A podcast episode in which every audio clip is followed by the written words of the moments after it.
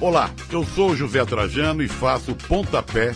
Sabia que aqui na Central 3 você não é um mero ouvinte? Nos ajudando a partir de 14 reais através do Apoia-se. Você se torna membro do Clube Central 3, onde concorre a prêmios exclusivos, além de participar de um grupo de discussão sobre o conteúdo dos nossos podcasts. Acesse apoia.se barra Central 3 e colabore com a mídia livre e independente. Cristo Redentor, braços abertos sobre a Guanabara.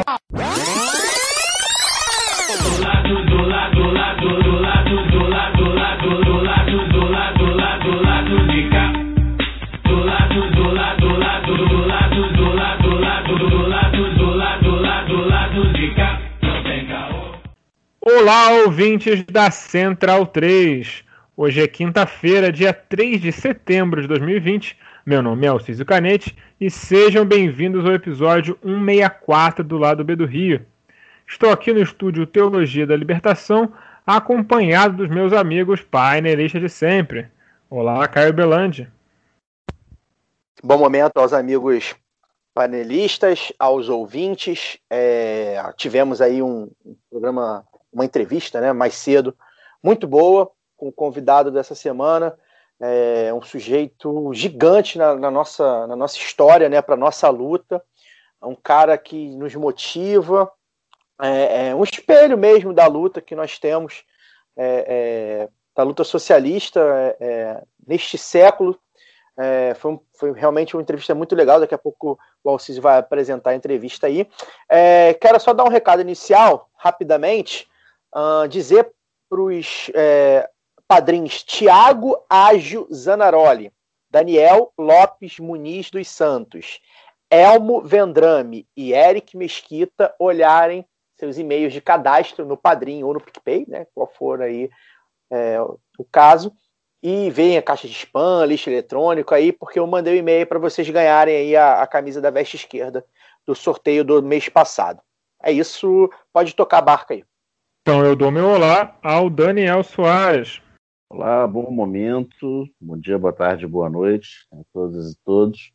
É, só rapidinho, falar que o mês passado, agora não lembro mais, a quarentena confunde tudo, né? Se foi agosto, se foi julho, se foi junho. É, quando foi anunciada a nota de 200 reais, né? Eu fiz um texto dizendo que não era nada demais e tal. Só que aí os caras me lançam essa semana uma nota cagando completamente o padrão da, da família atual do real, né? Que você as notas de menor valor são menores fisicamente, até a nota de 100 que é a maior. Aí você faz uma de 200 do tamanho da de 20, no mesmo padrão da de 20, com a mesma fita de segurança da, da de 20, e aí, tipo, aí eu tenho que concordar que é para facilitar a falsificação, né? Pelo amor de Deus. Vamos lembrar que o tom ainda é, ajuda a falsificar, porque é um cinza, é um cinza, é um cinza lavado de, de, de, de química, tá ligado? Amarelo lavado. É, Botaram não, zero assim, criaram uma nota para a falsificação de dinheiro e a E, e corrupção. como, e como a galera tem muito metaleiro reaça, né? Fizeram o Lobo Guará From Hell também, em homenagem a esse. É, cara, ele, ele vai substituir o, o Cascão naquele meme do carai cenourinho, bem não, né? Agora, Exatamente. porque ficou, ficou bem amaldiçoado o, o Lobo Guará. Olá, Fagner Torres. Olá, bom dia, boa tarde, boa noite. Um grande momento nosso da nossa história. Nunca imaginei que iria entrevistar um dia Leonardo Boff. Ler o Leonardo Boff é uma cacetada de tempo, há muito tempo. O primeiro livro que eu li dele foi A Águia e a Galinha. E, porra, hoje me vejo às vésperas do meu cumpleaños entrevistando o Leonardo. Grande momento realmente marcante para mim, que sou jornalista, é um momento marcante na minha carreira. Né? A minha carreira. E felizmente tenho tido a sorte de entrevistar grandes homens do nosso tempo. E antes de passar para a palavra, só registrar que hoje, que nós estamos gravando o programa 3 de setembro, comemoraria-se, se fosse vivo, mas ainda assim celebra-se a memória dos 80 anos de Eduardo Galeano, que é meu um dos meus escritores favoritos. Hum, é, pelo menos é o que abriu os meus olhos politicamente, vamos dizer assim. Já falei algumas vezes aqui, mas foi através de um dos livros dele que eu me entendi como um explorado, né? através das vias abertas da América Latina, que é o livro dele Imortal, como ele. Então fica aí o registro eh, em memória desse grande uruguaio, desse grande latino-americano, que também viveu no nosso tempo. Nós tivemos o privilégio de acompanhar durante nossa existência a vida e a passagem desse grande cara, grande jornalista, grande escritor, um grande cronista e um grande amante do futebol também. É isso. Toca aí.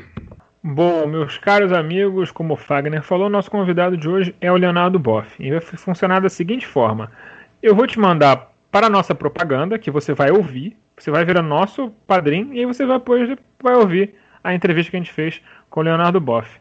Corta para o CIS propaganda. Agora os reclames do lado B estão no formato vinheta para facilitar a nossa vida enquanto gravamos à distância. Então vamos ao que importa. O 20 do lado B do Rio tem 10% de desconto nas compras do site Veste Esquerda. Basta usar o código promocional lado B e você vai ter acesso a 10% de desconto em todas as camisas do site. Acesse vesteesquerda.com.br e compre uma camisa bacana para você ficar em casa. O segundo recado muito importante é participe do financiamento coletivo do lado B do Rio no Padrim. A partir de R$ reais por mês, você colabora com a produção de mais conteúdo nas nossas plataformas. Acesse padrim.com.br barra do Rio e confira as faixas, metas e recompensas. Caso você prefira fazer pelo PicPay, não tem problema porque nós estamos lá também. Acesse o seu PicPay e procure por lá do B do Rio e todas essas mesmas faixas de assinatura que estão no Padrim também estão disponíveis por lá. Esse financiamento é muito importante para nós, uma vez que, diferente do YouTube, no mundo do podcast, ter ouvinte, ter download, ter assinaturas do, do feed não nos rende um centavo. E para ter jornalismo de qualidade, nós precisamos de sua ajuda. Agora vamos para o programa, que é isso que importa. Corta para o Císio! Olá, Leonardo Boff, é um prazer ter o senhor aqui no lado B do Rio, tudo bem? Tudo bem, na medida do possível. é, a pergunta sempre já vem com essa vírgula hoje em dia. Boff, as pastorais da terra já foram elementos fundadores da capilarização da esquerda na reconstrução do país pós-ditadura. Como essa construção foi possível na época? Foi possível em função da resistência de cristãos e da igreja, especialmente a Conferência dos Bispos, à perseguição que se fazia aos direitos humanos, às violações que se faziam aos direitos humanos. Então, é, os vários grupos foram se formando no Brasil inteiro e nós aqui de Petrópolis articulávamos esses grupos, com muito risco sempre, que eram dezenas e até imprimir, recebíamos o noticiário, fazíamos boletins e, e ao redor disso se foram congregando as pessoas. Mas não era só os direitos humanos. Talvez o grupo mais forte eram as comunidades eclesiais de base, que na época mais de 100 mil. Depois tem os círculos bíblicos, grupos que se reúnem para ler a Bíblia no contexto de hoje, uma página da vida, página da Bíblia, que também 50, 60 mil, e tinha as várias pastorais, a Pastoral da Terra, onde surgiu o MST, tinha o CIME, Pastoral Indígena, e estava começando a Pastoral da, da, da, da Negra. Grupo também é, chamado Fé e Política, que políticos de vários partidos e cristãos que buscavam na fé cristã inspiração para uma atuação ética na política.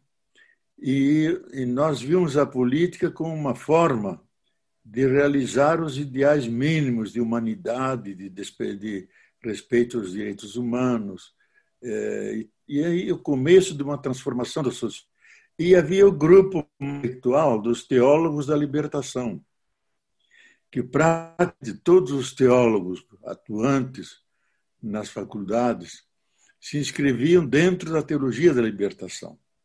Eles eram o, digamos, a retaguarda teórica desses grupos e nós dávamos apoio, participávamos das reuniões, dávamos cursos, sempre sob muita vigilância dos órgãos de controle e repressão. Vamos lá, Leonardo, é... eu tenho uma dúvida.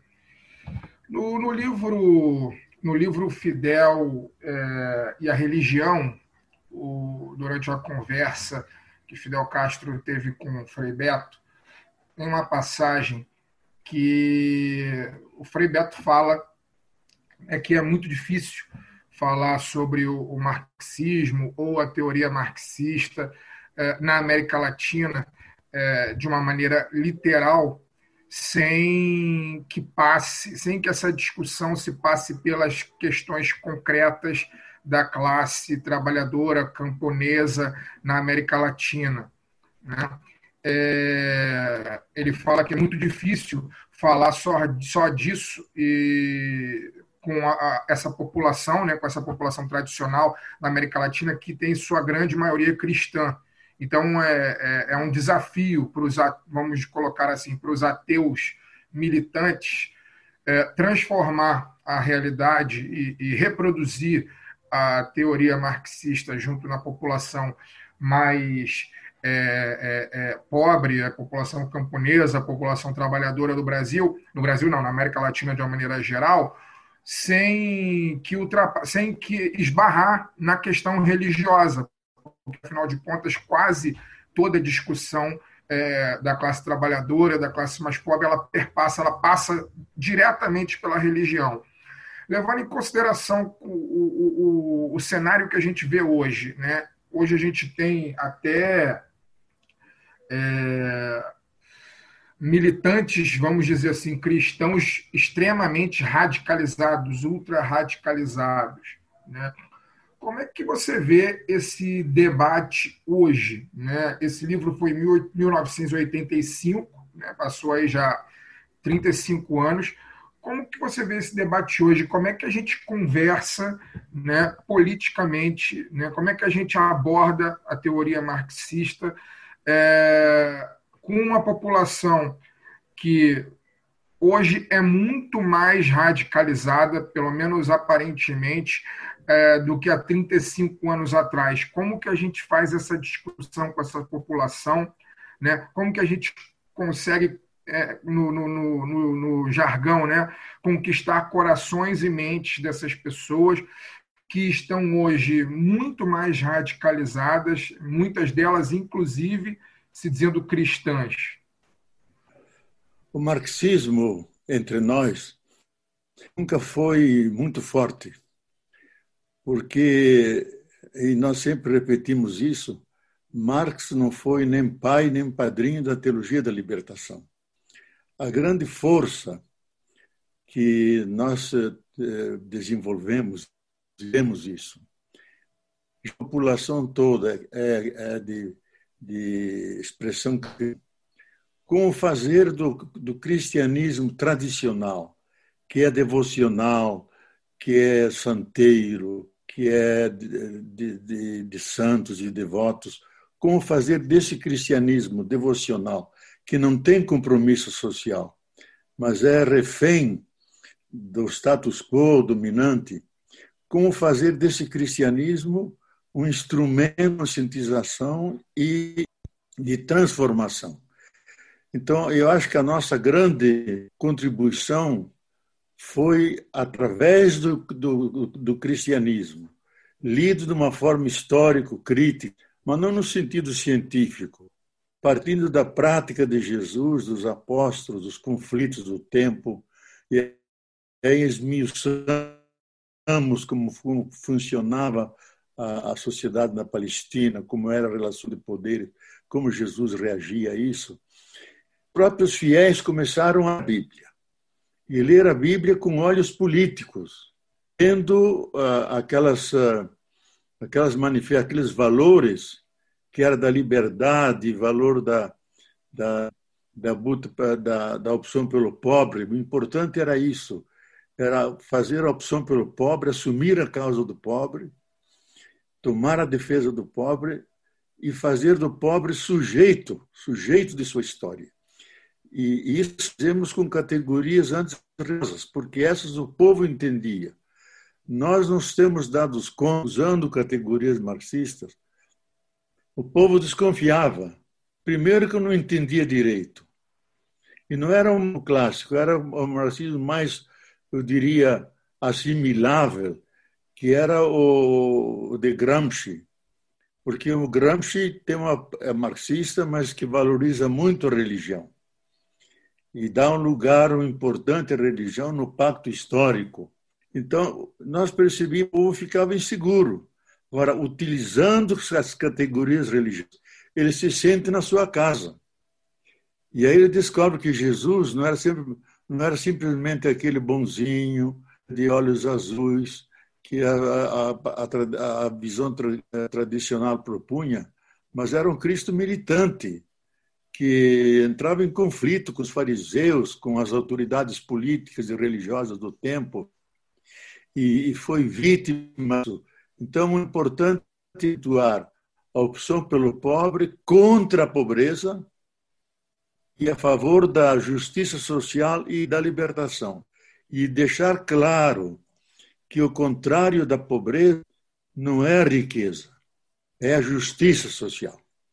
Então, a grande luta era a justiça social para superar as divisões enormes que havia entre ricos e pobres, utilizando o evangelho a opção clara de Jesus pelos pobres, pelos, pelos caídos da estrada. E isso ajudou muito a criar uma consciência cristã militante.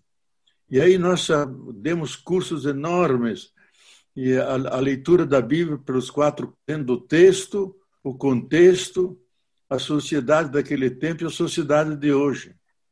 E aí o povo foi despertando.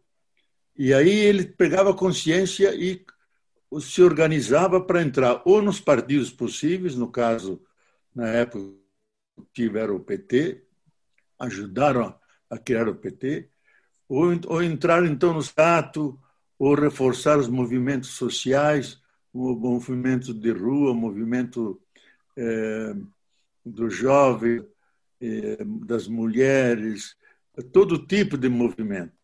Então, a inspiração, isso foi, foi, foi exemplar aqui na América Latina, e tivemos professores que são hoje conhecidos, inclusive fora do são convidados a dar essa Bíblia lida nesse sentido político. Foi a grande inspiração.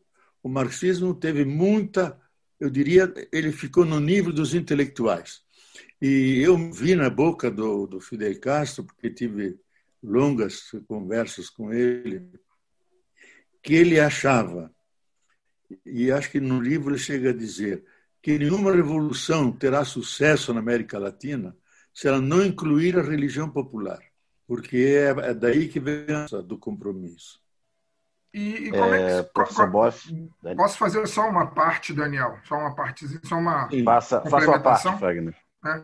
Não, e, como, e como que você vê essa, essa, o desafio da gente fazer isso hoje, Leonardo? Haja vista que com o avanço, por exemplo, da igreja, das igrejas neopentecostais, né, o, a forma com que a religião é tratada com, a, com boa parte, eu diria quase a maioria do povo, ela é muito diferente dessa que você fala da justiça social. É, hoje o que se fala é, é, a, é a, teologia da, da prosperidade. Né? É, e, e, essa população, especificamente, ela é hoje muito boa parte dela radicalizada politicamente. Ela faz uma leitura até, eu diria, é, ultrapassada do Evangelho, ultrapassada da Bíblia. Né? Como que a gente faz esse debate hoje, uma população com esse nível de radicalização que há hoje? É, esse problema nós não tínhamos tínhamos nos anos 70 e 80.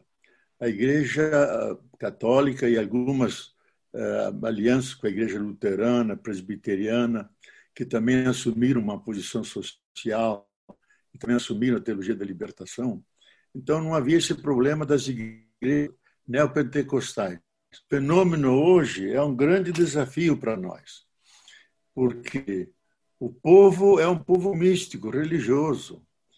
Basta alguém falar de Deus, ele segue, ele não olha muito. E o desafio nosso é que, como conquistar esses fregueses,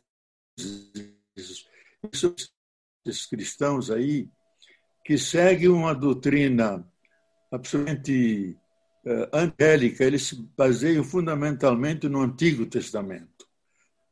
Você nunca ouve na boca de um pastor, ou de um desses uh, líderes religiosos, aquilo que no Novo Testamento é fundamental, felizes vocês pobres, ai de vocês ricos, isso não existe, nunca citam isso. É o Antigo Testamento, e é o, o, o, o evangelho da prosperidade material, material.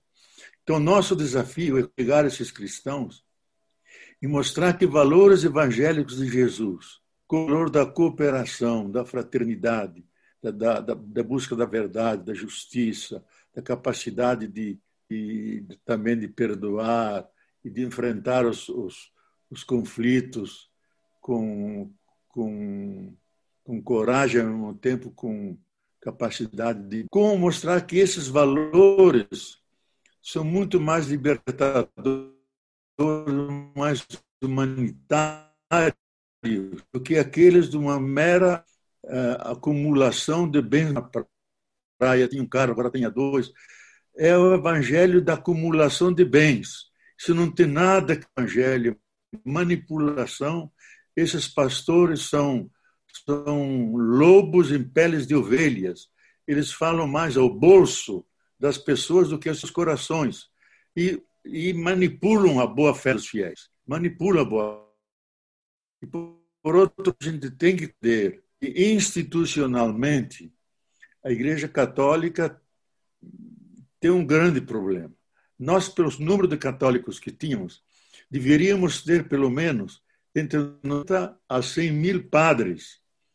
Nós temos 17 mil padres. 8 mil desses são estrangeiros. Então, há um vazio institucional. A igreja não consegue atender. E ela inventou essa, esse instrumento mais de base para as comunidades eclesiais de base que funcionam sem o padre. É onde eles encontram, interpretam a Bíblia, fazem as discussões, tomam suas decisões, e, e o padre, de vez em quando, aparece lá, uma espécie de bispo. Então, esse vazio explica, em grande parte, o surgimento das igrejas evangélicas que encontraram espaço encontraram gente de boa vontade que vai lá. E gente geralmente muito pobre. Agora, eles não criam, não criam comunidades, grandes salões para grandes eventos, é, sempre em busca de milagres e, e, e bens materiais, quando, na verdade, o Evangelho insiste nos dança da pessoa, bens, bens humanos espirituais da, da bondade, do amor, da solidariedade, da defesa do pobre, e, e, a crítica, a crítica à acumulação da riqueza. Crítica, no fundo, ao capitalismo, a, a arrogância, isso nunca aparece neles. Então, praticamente é o confronto entre o evangelho de bens humanos espirituais e os bens materiais, de uma forma crística e eles seguem a lei do mercado.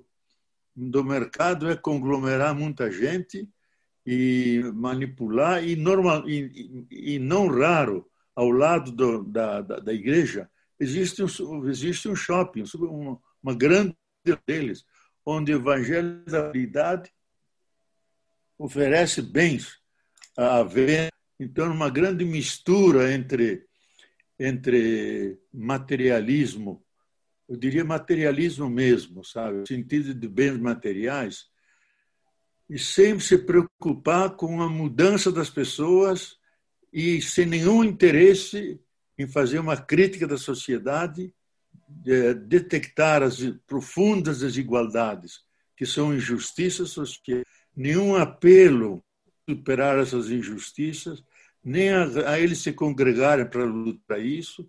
Por isso são facilmente ma, manipuláveis pelos políticos, especialmente pelo, pelo presidente, que aproveitou esse capital simbólico, religioso, manipulável, para fazer votos e não só uh, fazer toda uma campanha de, de fake news, de mentiras, de verdadeiras calúnias, que se prestam para isso. E ao passo que um católico, mesmo masculinidade de base e outros, jamais isso. Mas é um desafio para nós, como enfrentar isso de uma maneira fundamentalista. Eles não aceitam o diálogo e, e leem os textos da Bíblia, uh, coloca o livro na frente, assim, ocultando, ocultando a realidade, não vê a realidade. Nós colocamos atrás, iluminar a realidade. Então, é uma leitura literalista no interesse deles. Eles combatem a, a, a, a digamos, os, os homoafetivos digo o capítulo 17 do livro do Levítico, que diz: se você encontra um homem dormindo com outro homem, é crime apedreje-o. Digo, faça isso, você que segue a Bíblia, faça isso. Se você fizer isso, é um crime vai para a cadeia. Então, eles pegam os textos que interessam a eles, não simplesmente o que está escrito nos textos. Professor Bossi, Daniel falando aqui, é, o militante da, da justiça social, do, do, socialismo, milita por um mundo por um mundo diferente, né? um outro mundo possível. E para nós termos um, para que um novo mundo seja possível, nós precisamos de uma outra economia. É, eu queria que o senhor falasse, eu sei que o senhor tem experiência na, na, na, no assunto, é, sobre as alternativas de organização econômica que, que nós já tivemos implantadas no, no Brasil e no mundo, é, com protagonismo dos setores populares, notadamente as experiências de economia solidária. Né? Como o senhor vê esse movimento que, que nós tivemos na, nas últimas décadas, atualmente numa conjuntura é, tão desfavorável?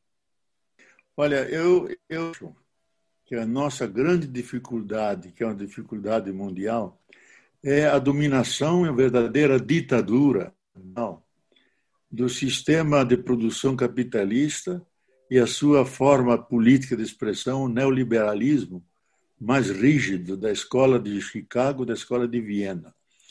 E para esse projeto capitalista dominante, nós não, não vemos completamente nenhum alternativo. Eles dominam de ponta a ponta. A herança nossa, que o coronavírus caiu como um raio caiu como um raio em cima do capitalismo e do neoliberalismo, porque os mantras que, que animavam esse sistema e o animam era o lucro, era o lucro individual, era a concorrência, era a diminuição do estado mínimo, substituir a sociedade mercado. Então, mantras levariam a humanidade num verdadeiro impasse, porque o que nos está salvando é colocando a vida no centro, colocando não o individualismo, mas a, a, a interdependência de todos com todos. Não é a, a concorrência, mas é a solidariedade que nos está salvando. O que nos está salvando é o mercado e o Estado mínimo mas é um Estado suficientemente apetrechado para atender às demandas eh, da população. Nós somos poucos países que tem um SUS, um sistema único de saúde, que está salvando milhões de pessoas. Fora os Estados Unidos não tem isso, por isso lá você morre muito mais do que aqui. Eh, a Europa tem, mas não funcionava muito, eh, porque era muito seletivo E, e da mesma forma, nós criamos esse, esse, o SUS, que, como disse Braulio Varela, ou o SUS ou a barbárie, porque efetivamente esse povo marginalizado, pobre, é, condenado às piores condições de vida, não teriam outro acesso à saúde se não fosse pelo SUS. Então, é, eu vejo que essa crise, vírus, para mais do que uma crise, é um apelo para um novo paradigma, para uma nova forma de usar a produção, a distribuição, o consumo e, especialmente, a nossa relação com a Terra.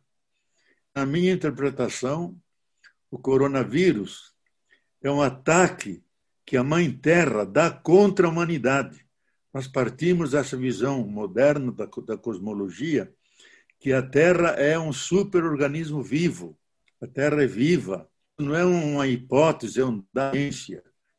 Que ela é viva, produz vida, não só tem vida, mas ela mesma é vida, organiza todos os elementos físicos, químicos, ecológicos para se manter vida e daí é possível criar um outro tipo de civilização é, que tenha a vida como centro e a política e a economia como instrumentos para tornar essa viável, real. Então, uma civilização biocentrada. Ou nós destruímos o capitalismo, ou ele acaba destruindo a espécie humana, porque nós chegamos nos limites da Terra. Nós, a Terra não suporta, ele tem um projeto, uma, a, ilusão de dois infinitos, que os recursos são infinitos e que o desenvolvimento também pode ser infinito. As duas coisas são ilusórias. O Papa, na sua encíclica, O Cuidado da Casa Comum, diz é uma mentira a pequena, com bens e serviços limitados, ela não suporta um projeto ilimitado. Então, deverá outro projeto que eu acho que vai na linha do ecossocialismo, de uma democracia socio-ecológico-ambiental. Isto é, que incorpora a natureza, os direitos da natureza, os direitos da terra, direitos, novos cidadãos, e não mais uma mera sociedade de capitalista que, que coloca o lucro no centro, cometendo duas injustiças enormes, que é a injustiça social, com no Brasil, no caso, segundo o IPEA, tem 1.172 milionários, e seis desses bilionários possuem mais de 45% de toda a nossa riqueza. Então, a profunda acumulação, de um lado, e extrema pobreza dizer, esse mundo não continuar.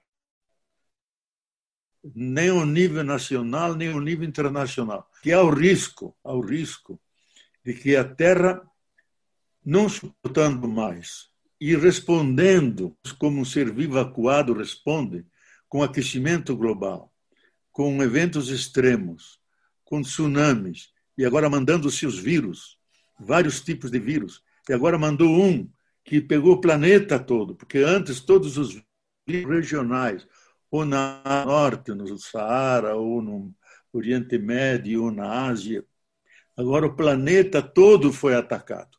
Dizer, a Terra se defendeu mandando um sinal. Ou vocês ou poderão vir aquilo que os biólogos chamam the next big one, o próximo grande terrível para o qual não haverá vacina, não haverá antibiótico, não haverá nada, será o fim da espécie humana.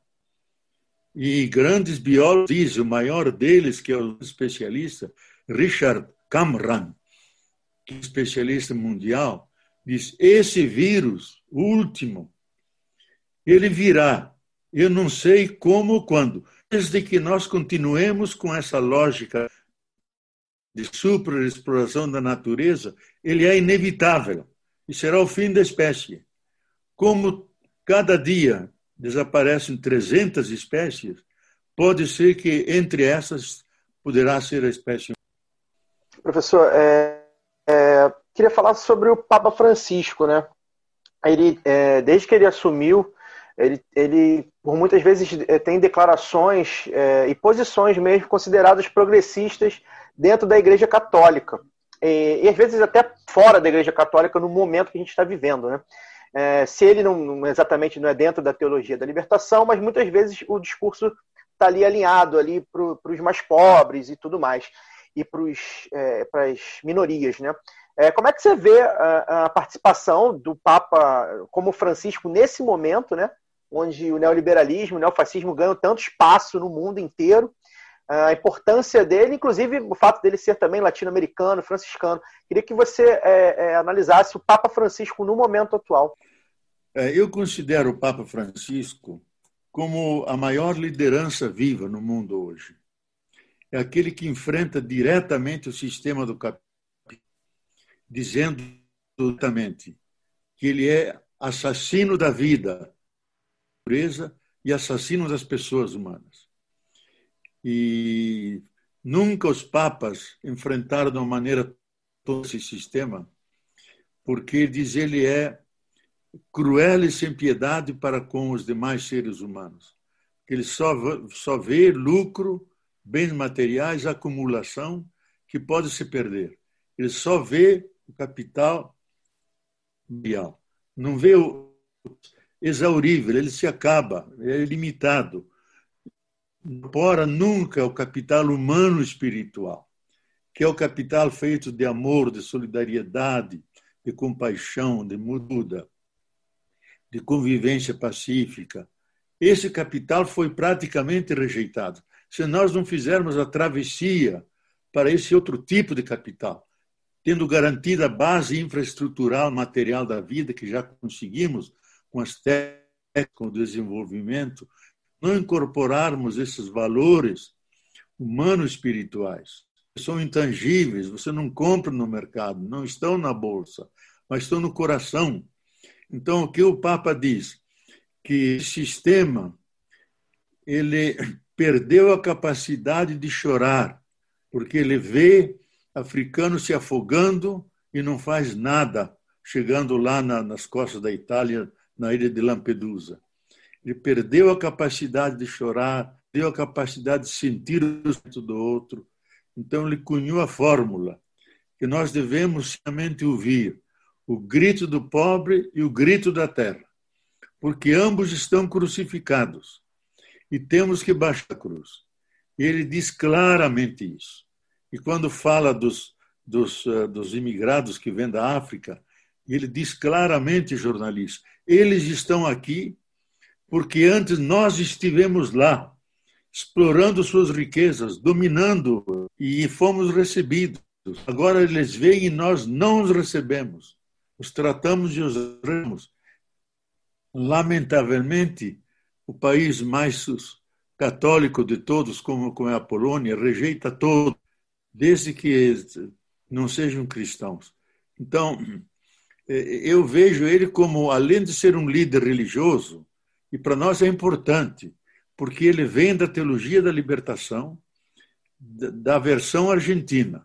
Como na Argentina nenhum, nenhuma catequista podia ser ouvida pela repressão, eles usavam teologia do povo oprimido e da cultura silenciada como libertar o povo oprimido, como dar palavra silenciada. Ele vem dessa dessa teologia, porque a teologia da libertação tem muitas ramificações, que é a que se ocupa mais com os operários, com os indígenas, com os negros, com as mulheres, com as questões da, da economia, então tem todo uma, um diálogo, e economia. E eu mesmo, durante muitos anos, estudo a ecologia a nova, e a nova cosmologia, e junto com outros fundamos a ecoteologia da libertação, onde dentro da opção pelos pobres, porque o eixo central dessa teologia é a opção pelo pobre contra a pobreza, a favor da libertação. Então, dentro desse pobre tem que colocar o grande pobre, que é, que é a terra. E por isso não basta fazer uma de libertação uma eco-teologia da libertação. É, oi, Bob. É, a gente comentou aí perguntas sobre a teologia da prosperidade e o neopentecostalismo, e a grande reação institucional da Igreja Católica em relação ao crescimento desse, desse movimento evangélico né, que vem dos Estados Unidos ali nos anos 70, 80 para cá, foi renovação carismática. Se você abre um canal de uma TV Aparecida, uma canção nova da vida, você percebe que as missas não são muito diferentes de um culto evangélico hoje em dia. É, tivemos recentemente, inclusive, um pastor, um perdão, um padre acusado aí de superfaturar uma obra de uma igreja de uma maneira bastante na cara, né? Levando Só uma parte, Alciso, um complemento. O, o atual vice-governador e governador em exercício do Rio de Janeiro, Cláudio Castro, é um cantor gospel oriundo da renovação carismática. Pois é. E você pode perceber, é, são, são duas. Né, a, a, o contra-ataque católico também, de, logo depois, não se furta a, a, a se aliar com, com quem ele deveria combater na política, enfim. Mas talvez seja uma pergunta para um outro momento. Eu queria saber como é que é a sua visão da renovação carismática, se você acha que ela traz é, valores interessantes para a igreja e se você acha que ela tem esse, se ela, se ela foi efetiva pelo menos no que ela se propôs, né, de tentar talvez é, evitar a sangria de fiéis para o pro, pro protestantismo. É, ela segue a mesma lógica é, dessas dessas é, igrejas neopentecostais, que é a lógica da propaganda. Então eu vejo que tem um ponto, acho que importante que, que deve ser salvo porque antigamente quem é, celebrava, rezava, fazia os ritos era o padre e o povo era assim. Eles agora participam, eles inventam ritos, eles é, cantam e celebram. Agora, é um cristianismo só devocional, nada comprometido. Não se escuta nele a questão da justiça social, da libertação do pobre. É, é o cristianismo eu diria, quase medieval, antigo, do, da, da, do Concílio de Trento, onde o centro é a devoção, é a hóstia consagrada, é a missa, é o óleo. Nunca é aquilo que o Concílio Vaticano inaugurou, diálogo com a sociedade moderna, com a ciência, com a transformação da sociedade. Isto é, eles não criam cristãos comprometidos com a transformação do mundo no máximo, criam cristãos que rezam mais, que lê mais a Bíblia, mas acaba ali. Então, eles não têm movimentos sociais eh, que, que buscam a transformação, embora haja pequenos que assumiram as grandes opções da CNBB, dos bispos latino-americanos, são pelos pobres, que é a, a dimensão de libertação e aí da busca da justiça, mas é um pequeno grupo. O grupo, especialmente esse mediático, mediático, eu tenho vergonha de assistir essas celebrações, porque se você assistindo aquilo se pergunta por que que Jesus morreu na cruz? Porque ouvindo as pregações dele, Jesus teria morrido de cama, cercado de discípulos, porque não é um Jesus que conflita, que o briga de vida que se enfrenta com, com os, aqueles que oprimiam o povo com leis duras e com a ocupação do, do uh, e por isso ele é, é, é, é pela liberdade de, de, de, do povo de Israel. E em nome desse conflito ele ele ele não, ele não morreu ele foi morto. Ele teve um assassinato judicial. Então isso nunca aparece neles. Isso nunca. Aparece doce o Jesus assimilável por qualquer um, manus histórico, aquele que está nos evangelhos. Então, eu acho que é um cristianismo que contrapõe, de certa maneira, é uma vertente, é uma vertente, é, mas com a mesma lógica. É, é pentecostal, mas com a mesma lógica das igrejas neopentecostais evangélicas. Ele só tem o nome de católico, mas não se é que nós chamamos o seguimento de Jesus. O seguimento de Jesus é muito mais importante do que ser, ser católico. O Papa diz várias vezes, dias atrás disse de novo, eu prefiro um ético que luta pela justiça do que um cristão que reza muito e não se preocupa com os pobres. Então, eles não têm essa preocupação pelo pobre. Não, não segue o seguimento, não tem o seguimento de Jesus. Então, eu não considero nativa válida. É, é uma dita pelo mercado religioso. Eles, no nome do catolicismo, os outros, em nome da, das suas denominações cristãs, quando o pastor funda lá seu grupo e faz a sua fortuna, e, e o conteúdo é extremamente pobre, miserável, eu diria, em termos religiosos. Professor Leonardo, é o Fagner que está falando novamente. É, é, tem uma pergunta, queria que o senhor falasse da sua relação com os movimentos sociais no Brasil e no mundo. Nós, é, uma coisa que muito me preocupa, nós vivemos hoje uma sociedade extremamente egóica. Né? As pessoas elas tendem a, a buscar soluções hum, cada vez mais individualistas e buscar não apenas soluções, mas buscar é, holofotes especificamente para si é, e colocam muitas vezes a causa é, em segundo plano, né? colocam o rosto à frente das causas. Né? Recentemente a gente teve a morte de Pedro Casaldáliga, que era um exemplo que falava que as causas deles as causas dele era muito maior do que a vida. E aí dentro disso, eu queria que você falasse da sua experiência com os movimentos sociais, sobretudo os movimentos é, de luta pela terra, que no Brasil a gente tem o, MST, é, tem as, as pastorais da terra, enfim, tem o CIMI, que você citou mais, mais cedo no início da entrevista. Queria que você falasse da importância desses movimentos, né? porque eles vão numa lógica completamente diferente dessa lógica egóica, a meu ver, né? e da importância deles e da importância de que cada um de nós os fortaleça, se, se aproxime e os fortaleça. E aí você, o senhor dentro dessa experiência, dessa aproximação que o senhor tem com eles, queria que o senhor falasse sobre isso.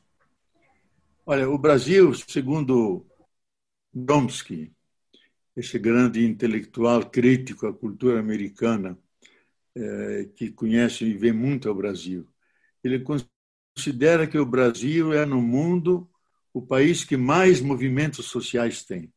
Desde quebradeiras de, de coco, próprias prostitutas que se reúnem. Aliás, eu, durante vários anos, acompanhei um movimento. A gente não chamava prostitutas, chamava mulheres marginalizadas. Acompanhava o nível nacional, o movimento delas, por sua ação.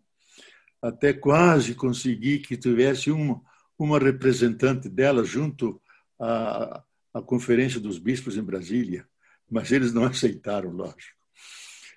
E por então, mas eu tenho acompanhado muito, especialmente o movimento do Sem Terra, porque nessas minhas viagens andando pelo Brasil, eh, encontro em todos os lugares assentamentos, tenho falado muito a eles hoje mesmo, eh, dei ontem dei lives para ele e para eles. E uma coisa impressionante que vai na linha do que você disse. Especialmente o MST do Rio Grande do Sul, que eu participei hoje, tomaram a decisão de todos eles que cada grupo reservasse um terreno para produzir alimentos para serem os pobres, calculando os meses e chegando até o Natal com uma grande produção para ter uma abundância enorme produtos. Essa semana que está começando, só o MST do Paraná vai doar para o Grito dos Oprimidos, 7 de setembro, 50 toneladas de alimentos orgânicos, 2 mil, eh, duas mil eh, eh, pratos de para os, os, os, a população de rua, duas mil quentinhas. Então, neles há uma cultura própria do MST, essa solidariedade. E eles se propuseram, nesse ano, plantar um milhão de árvores. Só no Rio Grande do Sul já estão plantando 30 mil. No total do Brasil, em todas as partes eh, e devastadas pelo agronegócio, replantar árvores. Então, existe essa profunda cultura de solidariedade que é própria deles, de trabalho em conjunto, e vivem isso de uma maneira de reinventar a sociedade humana, no sentido do convívio pacífico, a colaboração, estando juntos, discutindo, sempre juntos, incorporando uma ação é, uma ritual. Não há nenhuma reunião que não comece com as assim chamadas místicas. A mística significa uma representação dos problemas, das eh, dificuldades que tem e as soluções que uma grande celebração, onde elementos políticos se misturam com religiosos, com cânticos e que alimenta a esperança, o engajamento das pessoas.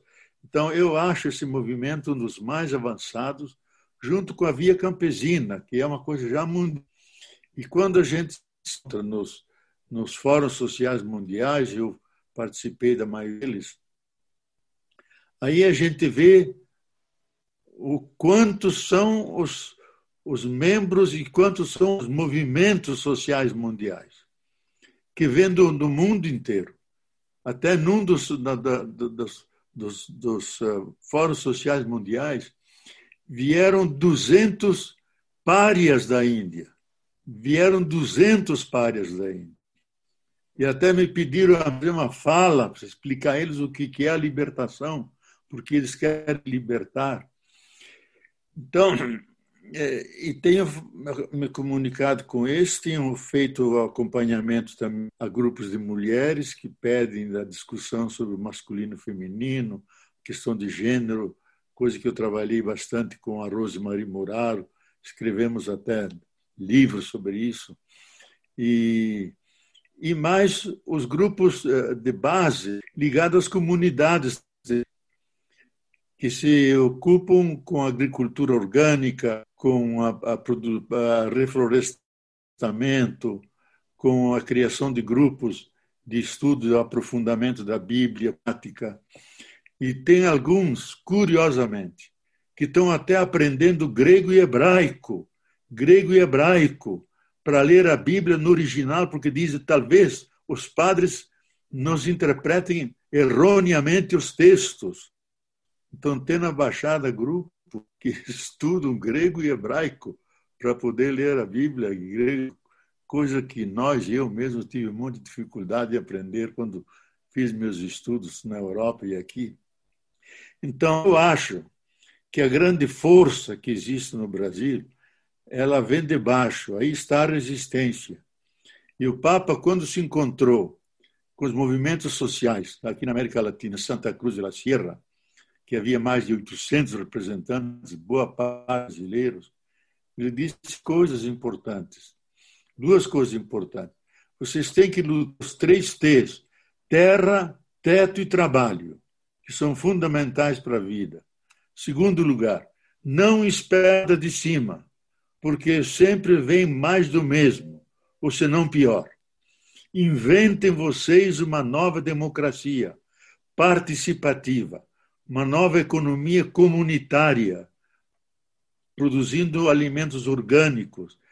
Vocês, os laços de interdependência e solidariedade, criam os, os agentes de uma nova sociedade. E aí propõe três tarefas também tudo que produzirem, conhecimentos e coisas, seja primeiro para o mercado, primeiro para a vida e de, depois para o mercado. Segundo, lutem pela justiça social, que sem justiça social não há paz, porque a desigualdade é uma grande injustiça, é uma violência contra as pessoas. Terceiro, cuide da terra, porque se, se nós não cuidarmos, ela não nos querer mais e todos os projetos perdem o seu sentido.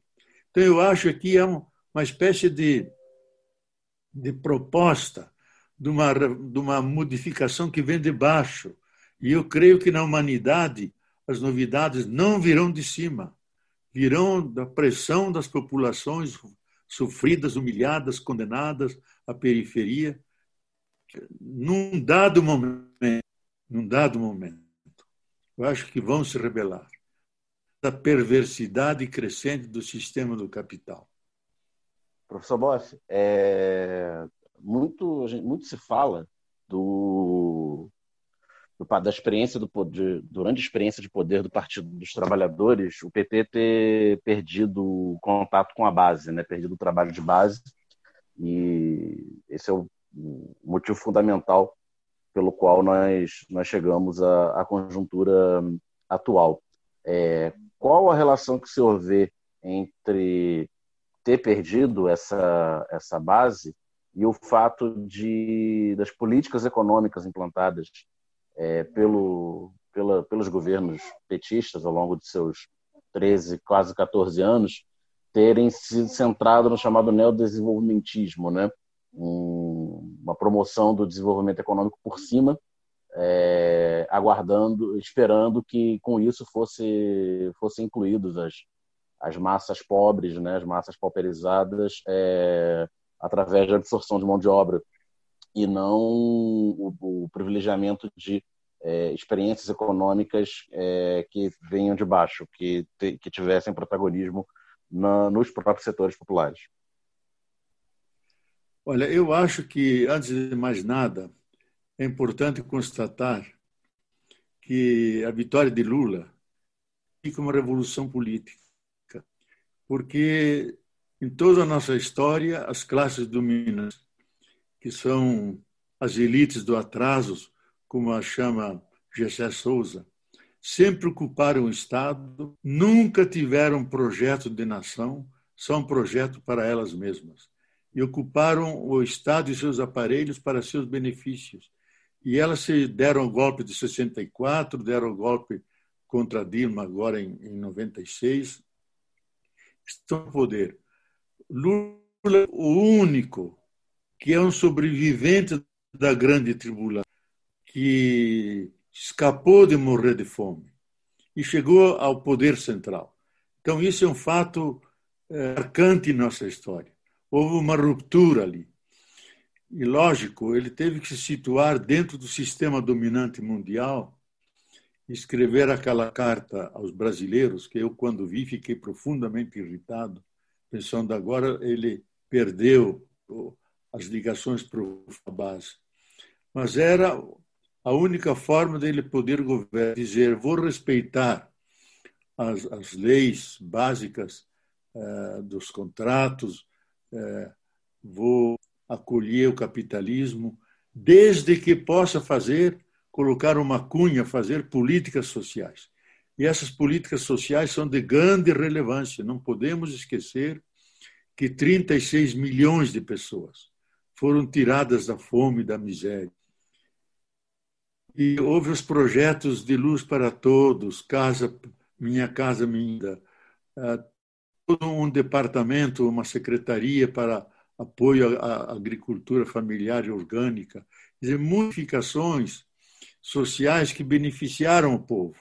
E, simultaneamente, lógico, permitiram que o capital continuasse acumulando, porque ele não rompeu com o capitalismo, porque seria a impossibilidade dele governar. Agora, isso teve um. O custo foi com esse é, presidencialismo de, de coligação, para poder governar, teve que fazer alianças. E as alianças são às vezes de partidos que não têm nada a ver com o povo. E então o Planalto foi se afastando da planície, onde estava a verdadeira base. Ele podia, Lula podia ter feito, era uma possibilidade, aquilo que Evo Morales fez. Evo Morales, desses partidos, se apoiou nos movimentos sociais, fez uma grande formação na, na Bolívia. Infelizmente, ela foi derrubada pelo grande capital mundial. Lula podia ter feito isso, baseado nessa vasta rede de movimentos sociais, organizar outro tipo de Estado, outro tipo de metas, objetivos, etc., mas não conseguiu. Então, entrou na lógica do poder, das coligações, e aí houve sim, e conhecer que houve gente que rompeu, que se beneficiou e se deu das bases.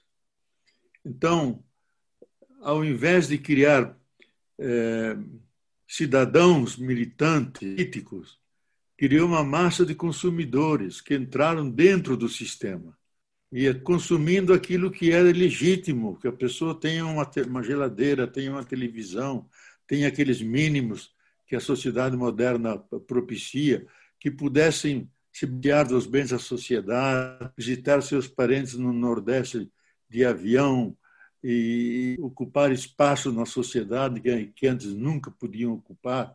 Então, houve uma grande transformação nisso. Agora, quando a classe dominante a elite dominante, que aqui eu chamaria nem que é elite, eles são ricos, simplesmente, não são elites. Entanto, quando essa, essa classe se deu conta que essas políticas sociais podiam virar políticas de Estado, algo permanente, uma transformação que vinha de baixo, aí deram um golpe.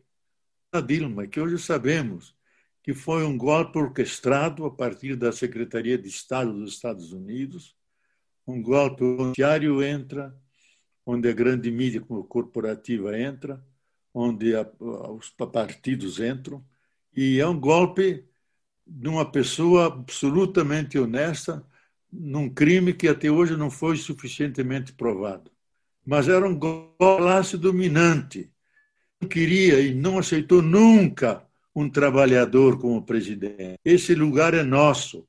Eu vi na boca de um desses milionários, Lula pode estar no Planalto, pode estar, bando os banheiros, porque aquele lugar é nosso.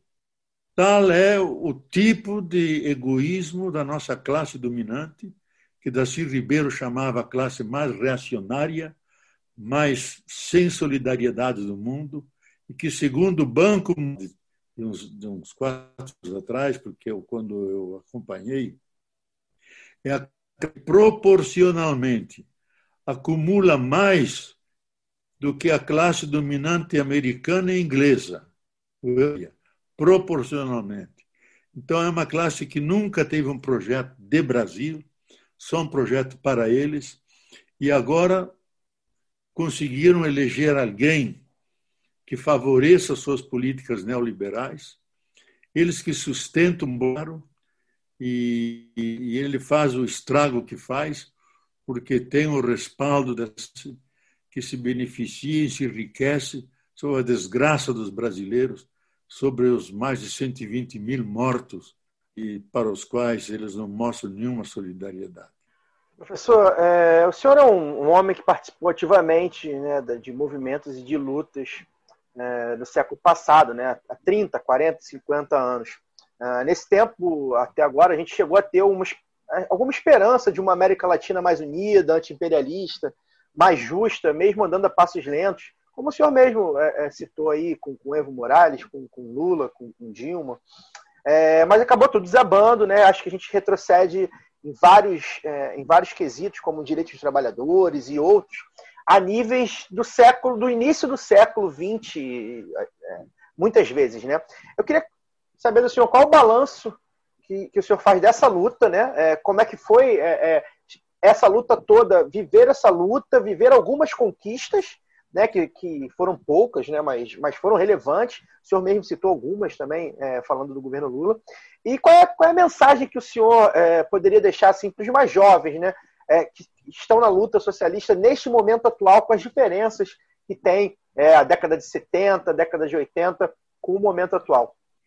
Olha, a gente chega ao caso da vida, como é a minha situação, já com 82, 82 anos, entristecido, prostrado, porque todas as nossas esperanças, as lutas que nós tínhamos em 70, 80, enfrentando a ditadura, eram lutas que tinham sentido, nos davam ânimo, congregavam as pessoas, com outro tipo de Brasil, que Brasil nós queremos dessas reflexões eu até escrevi um livro sobre isso.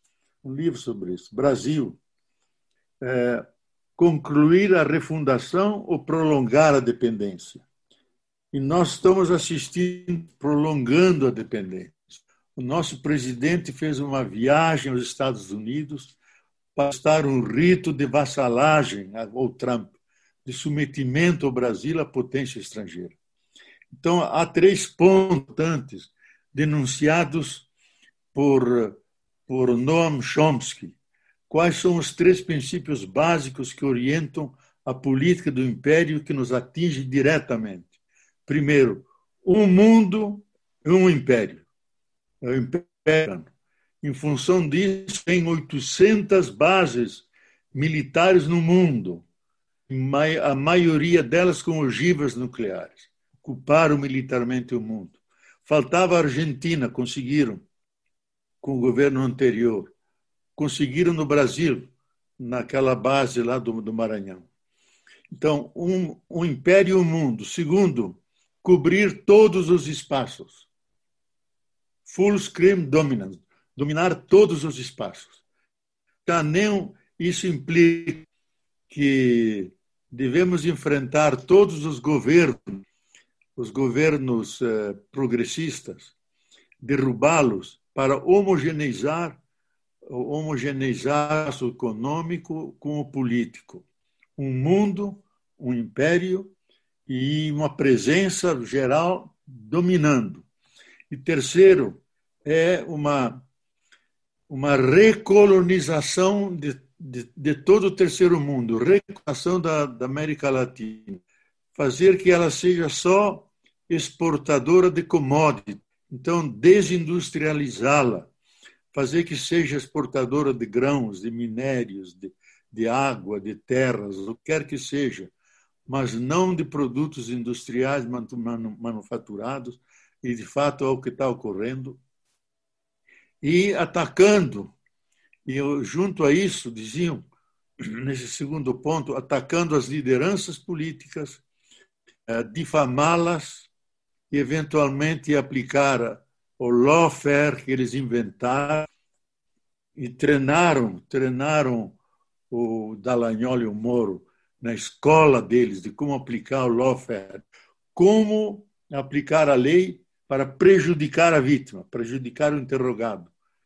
E eles são, desenvolveram uma técnica para isso, aplicaram no Brasil. Então, condenações absurdas como essa de Lula, que nenhuma jurídica mundial tenha condenar alguém por um crime indeterminado. Nenhum código, nem aquele de Hammurabi, de 3 mil anos atrás, contém isso. É, tinha que condenar, tinha que pôr na, na cadeia. Então, desmoralizar a política e colocar, em vez de políticos, administradores, empresários. Desmoralizar o Estado como um mero uh, péssimo administrador, diminuí-lo ao máximo, exaltar o, o privatizar o mais possível. E aí lembremos o discurso, em inglês eu acompanhei, do nosso ministro da Fazenda, é, o, o, o Guedes, falando às empresas americanas. O Brasil está todo a ser privatizado. Venham, comprem, nós podemos vender até o Palácio do Planalto. Eu acho que ao dizer isso ele se desmoralizou, porque mista que oferece os bens mais sagrados, cívicos de uma nação, o palácio, significa que efetivamente é um, é um mercador é, que coloca o pailão. E aí, lógico, a privatização da Petrobras, a colocação da, da quinta, a quinta esquadra que estava desativada nos Estados Unidos, ela circunda aí a, a região do petróleo. Só porta-aviões americano que está lá tem mais poder de fogo que todas as armas da Segunda Guerra Mundial. Porque tem nucleares, tem foguetes nucleares, tem bombas nucleares, tem mil tipos de armas além de toda a, a esquadra que estava desativada, foi ativada para cercar aquele espaço que interessa a eles, que é o petróleo, que praticamente foi cedido, vendido, privatizado. Então, isso está dentro da lógica desse sistema. Então, nós estamos sendo vítimas de um assalto dentro da nova Guerra Fria que se instalou entre os Estados Unidos e Ambos disputam a América Latina. A China precisa dos nossos minerais, precisa da nossa soja, da nossa carne. Os Estados Unidos não querem a presença dela. E eles, os Estados Unidos, não invadem como quer, como gostaria Trump. Talvez faça, porque é suficientemente louco para fazer isso antes das eleições, porque tem uma presença forte da China e da Rússia que não permitem. Eles cederam à Rússia. A Rússia cedeu à Venezuela um avião que ele pode vir até Brasília, bombardear voltar para a Venezuela, que é um avião que nem os americanos têm. Esse avião, um desses aviões está lá. Então, os próprios Estados Unidos vacilam face à Venezuela. Mas nós estamos dentro de uma dominação do capital por isso eu, eu acho que esse coronavírus, por mais vítimas que está criando no mundo, é um sinal da própria natureza, da Terra, um sinal de que, assim como está, nós não podemos continuar. Eu lembro aqui a frase de Zygmunt Bauman, dizendo: Nós temos mais problemas que podemos resolver mais desafios que podemos enfrentar. Nesse momento, ou nos damos mãos e nos colamos e ajudamos uns aos outros, ou dentro de pouco nos engrossar a procissão daqueles que rumam na direção de sua própria sepultura. Eu acho que essa era a situação da humanidade. Nós encostamos nos limites da Terra. A pesquisa daqueles cientistas que cada ano a ONU reúne para analisar a sobrecarga da Terra. No dia 27 de agosto desse ano foi o dia da sobrecarga da Terra, the Earth Day. O que, que significa isso? Que na, que na cantina da Terra, todos aqueles elementos importantes para a vida foram esgotados. E ela não tem tempo para los. E se nós continuarmos então significa água, significa solo, significa nutrientes, significa clima. São, são é, nove fronteiras que não podem ser ultrapassadas. Quatro dessas são ultrapassadas, cientistas assim.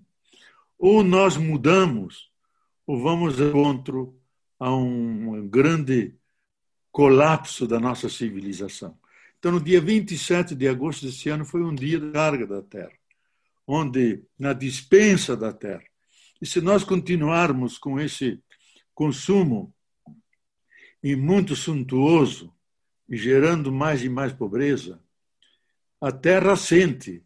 Então, aumenta o aquecimento, aumentam os tufos, aumentam as, os eventos extremos, lado, grandes nevascas do outro, e as desgraças que vão ocorrendo até sociais no mundo são reações do sistema global, terra, humanidade, contra essa, essa agressão, essa guerra que o sistema do capital move contra a terra, sem nenhuma chance de ganhar. Ela pode nos destruir e não é, não é possível que nos destrua, porque nos comportamos como o Satã da terra e não como bom que protege, pode nos destruir. Ela continuará girando ao redor do Sol, com as florestas, com os animais, mas continuará sem nós. Isso não é impossível. Vários biólogos, vários eh, naturalistas, o maior deles, Jacob Monod, deixou como testamento grande naturalista. Seria o justigo que a terra nos dá, pelos agões e violências que por séculos fizemos contra ela. Nós não merecemos mais estar sobre esse planeta.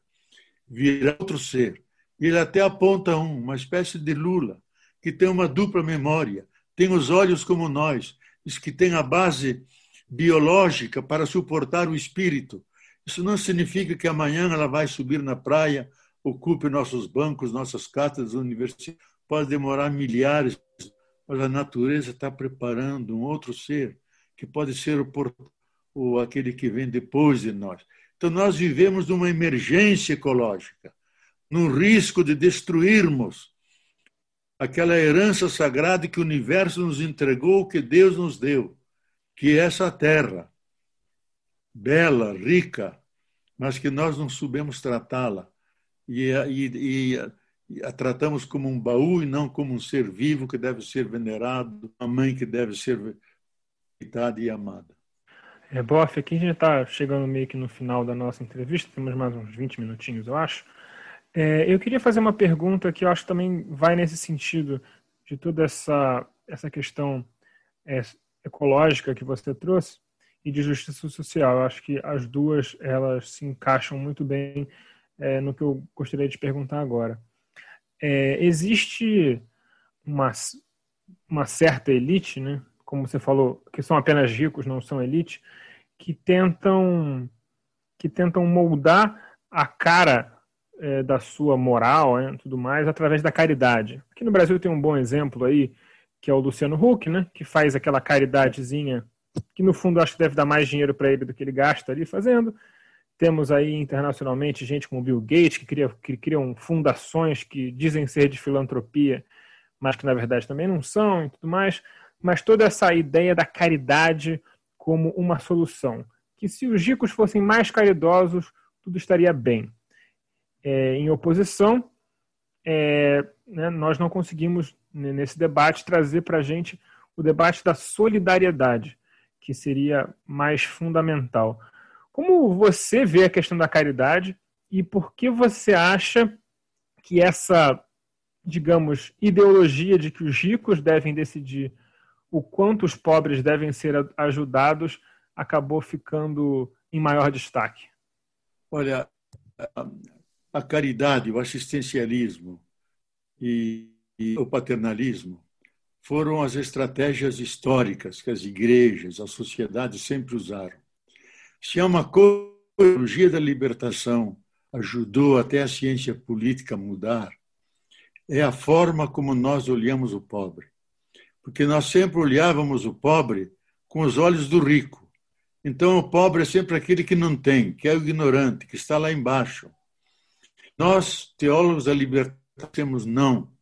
O pobre, uma vez conscientizado, tem força. Ignorante é aquele que diz que o pobre é ignorante. O pobre não é ignorante. Ele pode ser um histórico.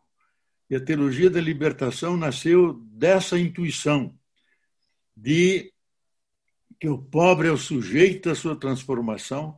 Para isso, ele tem que criar uma consciência se um pobre não descobrir as causas de sua pobreza, nunca sairá da pobreza. Que a sua pobreza não é, é empobrecimento, é roubo da sua, limitação, daquilo que ele merece como salário, como condição de vida, de casa, de qualidade de vida. Então, ele é um empobrecido, um injustiçado. Agora, se ele se organiza com consciência, cria seus sindicatos e movimentos, pode ser uma força histórica. Em nome dessa teoria, nós colocamos o centro de renovação não nas classes dominantes, porque elas continuam, mas nesse poder que vem de baixo, que é já uma forma de democracia não mais representativa, mas participativa, uma democracia ser vivida sem fim, no sindicato, na família, participação, viver o mais possível de forma mais igualitária, onde todos possam ser incluídos possam ser escutados. Isso está sendo feito. Em nome disso, Norberto Bobbio, esse grande jurista, até me conferiu o doutor honoris causa em política. Diz, porque vocês, da libertação, nos mostraram uma outra visão dos pobres. Não o pobre com o olhar do pobre, mas o pobre que olha a si mesmo e descobre que ele tem força, desde que ele se organiza. Ele pode ser um sujeito histórico, transformador, revolucionário. E isso que acho que é a grande contribuição que a teologia da libertação deu ao nível da consciência política. Então, esses que passaram por essa visão nunca mais voltam atrás. É, serão sempre serão resistirão sempre, farão a crítica dura ao sistema e vão se organizar para derrubar esse sistema, porque ele não merece, não tem nenhuma dignidade, criminoso. Ele vive sacrificando vidas no seu altar, sem a menor consideração e sem o menor sentimento de empatia e de piedade. Somos cruéis e sem piedade. Então, a grande luta hoje, eu acho que é para humanizar o ser humano, inventar o ser humano que seja solidário, tratar humano o ser humano, nós não o tratamos humanamente. Então, aquilo que o Betinho dizia, que a grande crise não é nem econômica, nem política, nem social, nem econômica, a grande crise é a crise de solidariedade. Você não vê aquele que está do seu lado. Você não estende o braço àquele que é a mão daquele que caiu ou levanta. Você não bota a mão no ombro e consola alguém desesperado. Ficamos desumanos e sem piedade. Sem essa solidariedade da qual ele era o grande profeta, nós não vamos redimir a humanidade. A bioantropologia mostrou que a essência do ser humano é a variedade, porque foi ela que nos permitiu o salto da animalidade à humanidade, quando, em vez de comer cada um o seu alimento, os traziam para o grupo, comiam de forma solidária e aí se transformaram não mais em animais, mas em seres humanos, pela solidariedade e cooperação. Aquilo que valeu ontem, vale hoje.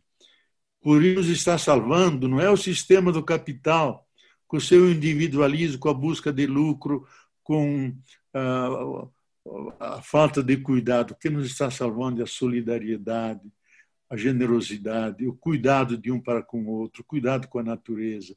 Isso que nos está salvando. E essas são as pilastras básicas que poderão sustentar uma biocivilização, uma situação centrada não no lucro, no bem material, mas centrada na vida, em toda a sociedade, na comunidade de vida, que inclui os animais, as florestas. E a política e a economia, isso da vida. Isso está nas possibilidades humanas. Eu acho que a grande lição que essa essa essa pandemia traz e esse isolamento social nos traz é uma espécie de retiro existencial para a gente pensar que tipo de queremos, que tipo de relação com a natureza, como vamos dividir o que temos, porque os, os, os, os, os bens e serviços, os recursos são limitados, e vamos ser listas, não por ideologia, por matemática. Só temos esses bens e devemos atender a toda a humanidade. E não só a humanidade, mas também a natureza, os animais, os peixes, as aves, a comunidade de vida. Só esses alimentos repartidos de forma que cada um tenha uma vida minimamente decente. Isso é possível, há capital para isso, há tecnologia para isso. Só nos falta humanidade, nos falta boa. Leonardo Boff, muito obrigado pela sua participação hoje. Eu acho que foi uma entrevista muito gostosa de fazer. Espero que você tenha gostado de ser entrevistado pela gente. É... Como é que as pessoas fazem para seguir o senhor nas redes? Como é que faz aí para estar tá atualizado em todo esse material maravilhoso que tem sido divulgado aí? Olha, eu tenho um site é, que é fácil, é leonardo.org. Tenho um blog que tem mais de 300 mil seguidores. Tenho um Facebook que tem entre 300 e 400 mil. É, lá é leonardoboff.com etc. E tenho o Twitter, que eu tenho mais de quase 300 mil, estou muito ativo nos Twitter. Então, podem compor aí, mas no, no, no, no site é mais fácil, porque é leonardoboff.org. E, e os outros eh, é só entrar e, no Google e buscar meu nome, lá aparecem todos os artigos, porque eu já há 21 anos, vocês que são jornalistas, há 21 anos que eu escrevo toda semana um artigo. Uma vez eu estava no Polo Norte, e tinha esquecido o artigo, tive que ser levado até um lugar onde tinha uma internet e vou falhar. e consegui mandar, contar que em 20, 21 anos, toda semana, de mil artigos que eu tenho escrito, e é uma forma de eu, como intelectual, atuar na sociedade. Muito obrigado pelas perguntas inteligentes que vocês colocaram. A gente que agradece. Necessário esses mil artigos aí. A gente vai buscar tudo na internet. Obrigado, Bob. Muito obrigado, Leonardo Obrigado, Boff, professor. e Eu- até uma eu- próxima oportunidade. Professor Leonardo, um abraço para a sua companheira Márcia e agradecer pela paciência que ela teve comigo nesses dias aí prévios à entrevista. Tá bom? Muito obrigado pela, pela conversa. Tá? Vocês E- mandem, mandem, mandem o link, o Fagner, mandem o link. Pode deixar, vai sair amanhã. Assim que tiver no ar, é, eu encaminho o link para vocês. Ah, Encaminha para tudo bom. Valeu. Tá bom. Obrigado, gente. Tudo de bom para vocês. Obrigado, Obrigado, um abraço. professor. Prazer. Um grande abraço. Tchau, tchau.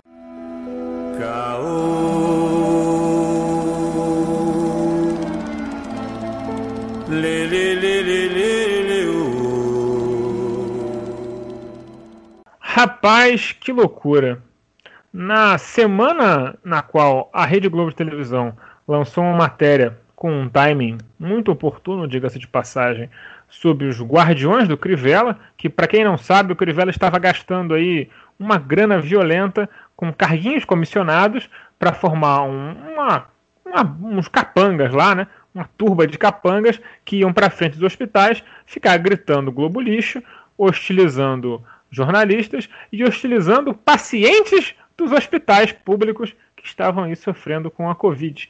É, em luz dessa matéria, o, a, prefeita, a Câmara de Vereadores do município abriu um processo de impeachment que foi derrotado por 25 a 22, aí num placar bem de vôlei.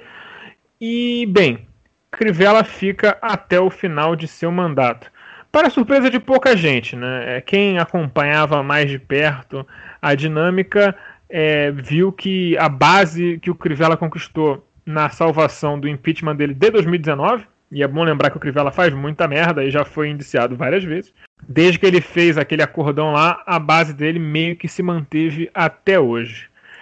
Rapaz, eu vou jogar para vocês porque eu não tenho nem o que perguntar. É só falar, tipo, cara, é, como é que a gente faz para punir esse bando de cretino que, né, que avaliza esse tipo de gasto de dinheiro público na urna? Pelo menos os que não são milicianos, né? Os que são milicianos vai ser mais difícil. Hum, É, então, é, eu- a, a informação que eu tenho é que é muito provável que esse pedido não tenha passado em função do, de ter sido feito pelo PSOL, né? É, eu recebi algumas informações de gente de dentro da Câmara que imaginava até que poderia passar, mas que já daí depois do meio-dia para o meio da tarde é, começou a rolar um burburinho que, como o pedido foi feito pela Renata Souza, que é uma deputada estadual do PSOL, os vereadores muito provavelmente não aprovariam. E assim foi feito. Agora tem um outro pedido que eu não sei em quanto tempo vai ser colocado em votação, que é de um vereador, de um outro vereador, que é o Atila Nunes, né? Que aí eu não... são tantos Atilas Nunes que eu nunca sei quem é o pai, quem é o filho, quem é o neto. Neto, Mas esse é o Atila Nunes Neto. Então, é, ele também tem um pedido aí, parece que também tem um pedido em nome dele. Então vamos acompanhar. Ele não é um, ele não é um vereador de esquerda, né? O Atila Nunes é um vereador da direita ali do, eh, eu diria ali do centrão fisiológico, né? Então a gente tem que acompanhar como é que vai se desenrolar Posso- essa situação. Só Agora eu Fagner. Só para falar para as pessoas que não conhecem. Não, o Atila, o Atila Nunes Neto, a militância dele é, é nas religiões de matriz africana, né? Candomblé, Umbanda, ele está sempre ao lado da- é, da- dos terreiros que são atingidos, enfim, a militância dele vai muito nesse, nesse, nesse sentido aí, tá? Então, É, mas, é, mas, é, é, mas ele não é um, mas ele não é um parlamentar, apesar disso, ele não é um parlamentar de não esquerda. é de esquerda, né? não é de esquerda, inclusive. Neto, É, o Magno Malta, o Magno Malta faz, pro- faz campanha para cigano, mas ele não é de esquerda, né? Sim. A galera sabe onde se encontra aí na política. Todo mundo, Sim. ninguém é mal, ninguém é bobo. sim, não, mas é que, mas é que de repente o ouvinte pode presumir que como é uma uma religião de matriz africana que pudesse ter alguma relação com a esquerda. Nesse caso, não tem. Né? É, agora, eu particularmente, cara, é, eu fiquei muito estarrecido com essa matéria do, da, da, dos Guardiões do Crivella. Né? Eu assisti ao vivo na, na, agora eu não lembro se foi na terça, não, se foi na segunda-feira, mas eu assisti ao vivo e eu fiquei muito estarrecido, cara. Eu que, que acompanho né? A, gente, a gente acompanha a gestão Crivella desde o começo, a gente sempre disse que seria uma gestão, uma gestão absurda, que não teria base, que se desde o começo se renderia as piores práticas possíveis eleitoralmente, né? Que seria uma gestão do compadrio, uma gestão de, de, tudo de ruim, né, cara? Que a gente, tudo que a gente tem ojeriza na política. É, mas eu diria que essa história do, dos Guardiões do Crivella ela supera todas as que a gente imaginou, cara. Todas as práticas possíveis são. Ela, essa consegue ser pior. E olha que, pô, eu sou, né, além de, além de painelista aqui, sou repórter quando dá, né? Óbvio que não é a minha atuação primeiro, primordial, não é com, com que eu mantenho o meu sustento mas como sou jornalista, também banco repórter de vez em quando, quando tenho boas informações.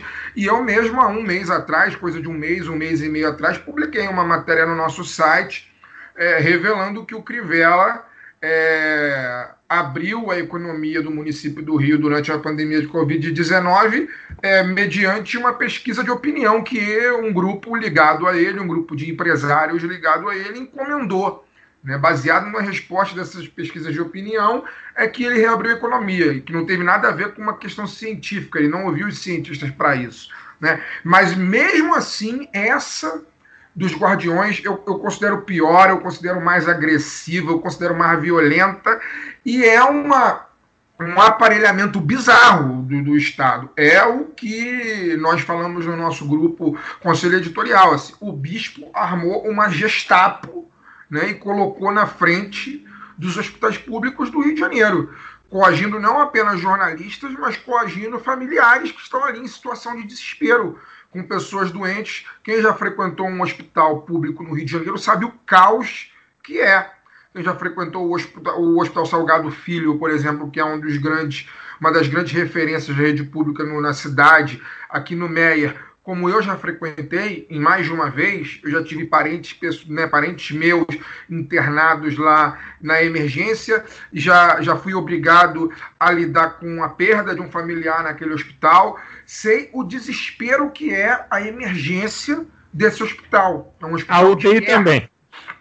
É um hospital de guerra. Né? É um hospital onde você está ali esperando atendimento em situação desesperadora para uma pessoa né? E ao mesmo tempo chega policial baleado, chega pessoas é, é, é, em, em, situação de acidente de trânsito traumatizadas, chega criança em, em, em estado calamitoso, enfim. É, uma, é, um, é um pandemônio. As, as, as emergências, os hospitais públicos no, no, Rio de Janeiro é um pandemônio. Eu, que eu tenho familiar, a minha, a minha tia que era é, sofria de uma doença autoimune e uma vez precisou de um atendimento na emergência no Hospital Salgado Filho, ela ficou lá. A gente dependia da liberação de um documento de um médico para poder atender melhor a minha tia, né?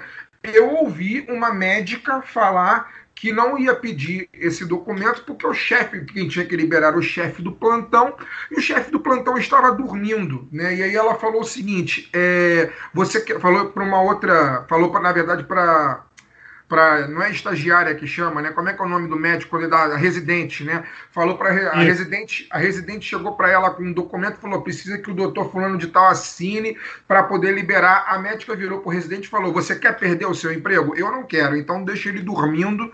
Quando ele acordar, a gente resolve isso". É assim que funciona. Assim, é assim que funciona. É, dentro desse caos todo.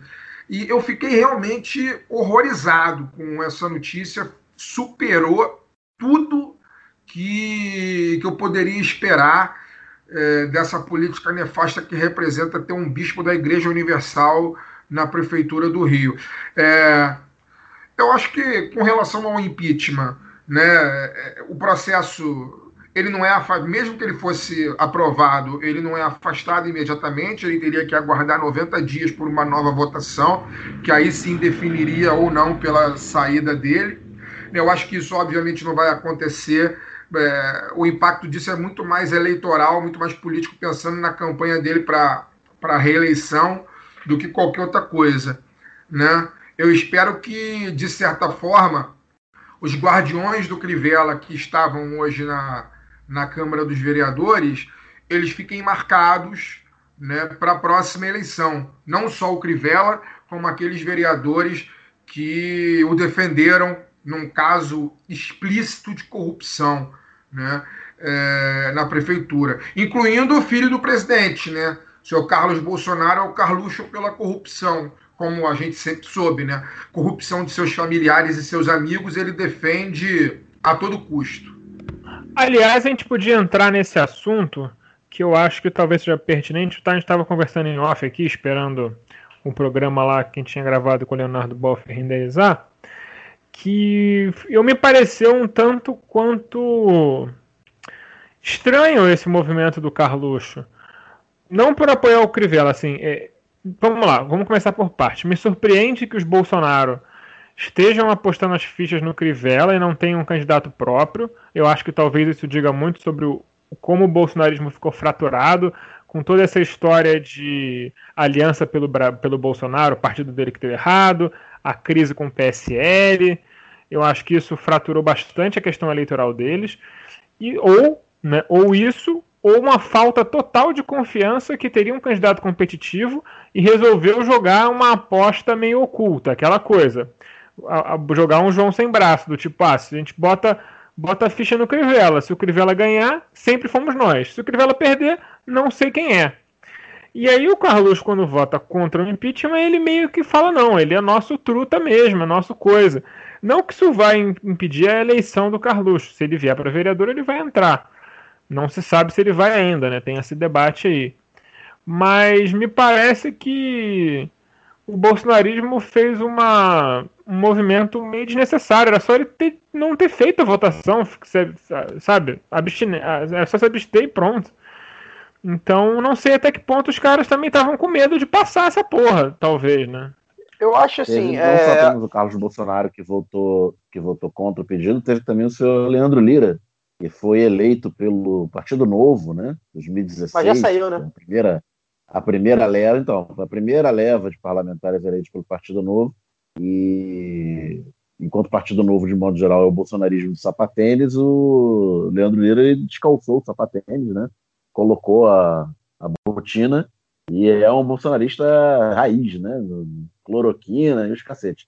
E tá, foi, no mesmo dia que o, que o Carluxo assinou a ficha de filiação ao Republicanos, que é o antigo PRB, o partido do Crivella, o partido da Universal, o Leandro Lira assinou também. E hoje votou junto com o resto da, da bancada governista. É, no fim, acaba se misturando, né? Aconteceu também com o Ricardo Salles, entre outros, né? É isso que é o Partido Novo. Eu queria só fazer uma ponderação antes de falar sobre o bolsonarismo Crivella, que eu acho que é legal da gente falar também. É, mas ao contrário do Fagner, eu não fiquei tão surpreso assim. É, a única coisa que me surpreendeu no, no caso do, do Guardiões do Crivella é isso ser pago, né? Com dinheiro público, diga-se de passagem. Porque, convenhamos, né? O, o Rio de Janeiro votou, e a gente sempre precisa frisar isso, né? O Rio de Janeiro, que é a trigésima maior cidade do mundo em PIB, segundo aí, né? Essas, não dá para cravar exatamente, mas tá ali, né? Entre as, entre as 30, 40, 50 maiores cidades do mundo em PIB. É a sétima maior cidade em população das Américas e votou num bispo da Universal. E lembrar que a Universal, já algumas matérias, inclusive do Intercept, se eu não me engano, mas tem outras matérias também, a Universal tem os seus guardiões, tem sua milícia, né? É, são, são, grupos que, é, estão ali para proteger e para tentar é, angariar mais fiéis. Uh, os evangélicos, no geral, da Universal é, e, e, de outras igrejas é, fundamentalistas, são radicais na defesa aos seus pares, né? Então, o que me surpreende mais realmente é, é ser remunerado de uma forma direta, né? Eles constavam na folha de pagamento da prefeitura, o que acho que talvez seja o grande, o grande, o grande crime, né? O grande, o grande motivo para o impeachment que do, ponto de vista político, uh, eu não acho que, que, que é, seria relevante. Quer dizer, relevante sempre é, mas a gente é bom lembrar que a gente faltam três meses para o Crivella sair da, da prefeitura, né? É, nesse altura do campeonato, a única coisa que o impeachment faria seria enterrar as chances que já são baixas, ou pelo menos. Sair ou não, né? O quê? Sair, sair Não, não. faltam três Sair o meses ou primeiro- não, né? saiu primeiro da, do primeiro mandato, né? As chances, e aí é sempre bom a gente lembrar, né? As chances de reeleição dele hoje são baixas, né? É, mas não, são, não, não, está descartado por causa, pr- primeiro, do, do, da- do grande contingente de fiéis que a Universal tem, né? da pauta moralista, que ainda é muito forte. Lembrar que, que o Crivella se elegeu contra o Freixo uma pauta anti-aborto, anti- anti-maconha, anti-feminismo, coisas que nada tem a ver com a prefeitura, né? Enfim, mas o Eduardo Paes ainda é o favorito. A gente vai, acho que vai falar também sobre a escolha do Eduardo Paes aí, que Ô, confirmou. Caio, falando em Eduardo Paes e coisas que não tem a ver com a candidatura, sabe que não tem nada a ver com a candidatura do pre- Prefeitura do Rio também? Discussão sobre a Polícia Militar. Mas depois a gente fala sobre isso. É, é importante você frisar isso. Então, assim, é, é- e aí só para retomar, né? O, o- Rio de Janeiro fez essa escolha muito consciente, tá? É, é- é, pelo menos parcialmente muito consciente.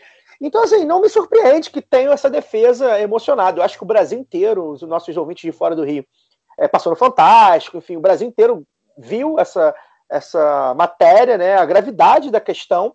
Acho que tem um- ponto que a gente levantou é, aproveitar a demanda da reforma administrativa que o governo está mandando, o ponto da estabilidade do cenário público, né? Eu acho que o Daniel pode até falar isso melhor. Estou tentando fazer esse apanhado, mas assim, não me surpreendeu. Eu acho que politicamente é, é, esse impeachment também faria pouca diferença é, atualmente na questão da gestão da do primeiro mandato do, do Crivella, que está para terminar. né? E ele não fez absolutamente nada. Né? É, isso é dito por gente que é, aí é, é, é uma questão que não é só de esquerda e direita, né? Você vê ali, você vai na rua, as pessoas criticam o Crivella, porque realmente o Rio de Janeiro não andou. O, o corte com o Eduardo Paes, e é, isso que, é nisso que o Eduardo Paes se favorece, é muito desfavorável ao, ao Crivella, né? O Eduardo Paes movimentou, inclusive aproveitou da pujança do, do, do país e do Estado para movimentar a cidade muito mais. Então, a gente, com todas as reclamações que a gente tem do Paes, com razão, é, na, naquela coisa da obra, das melhorias, é, o comparativo é completamente desfavorável ao Crivella. Então, assim, o Crivella é um, ele é um, um político que ele não, tanto que historicamente ele não passava daquela, daquela faixa de votos da, dos fundamentalistas evangélicos.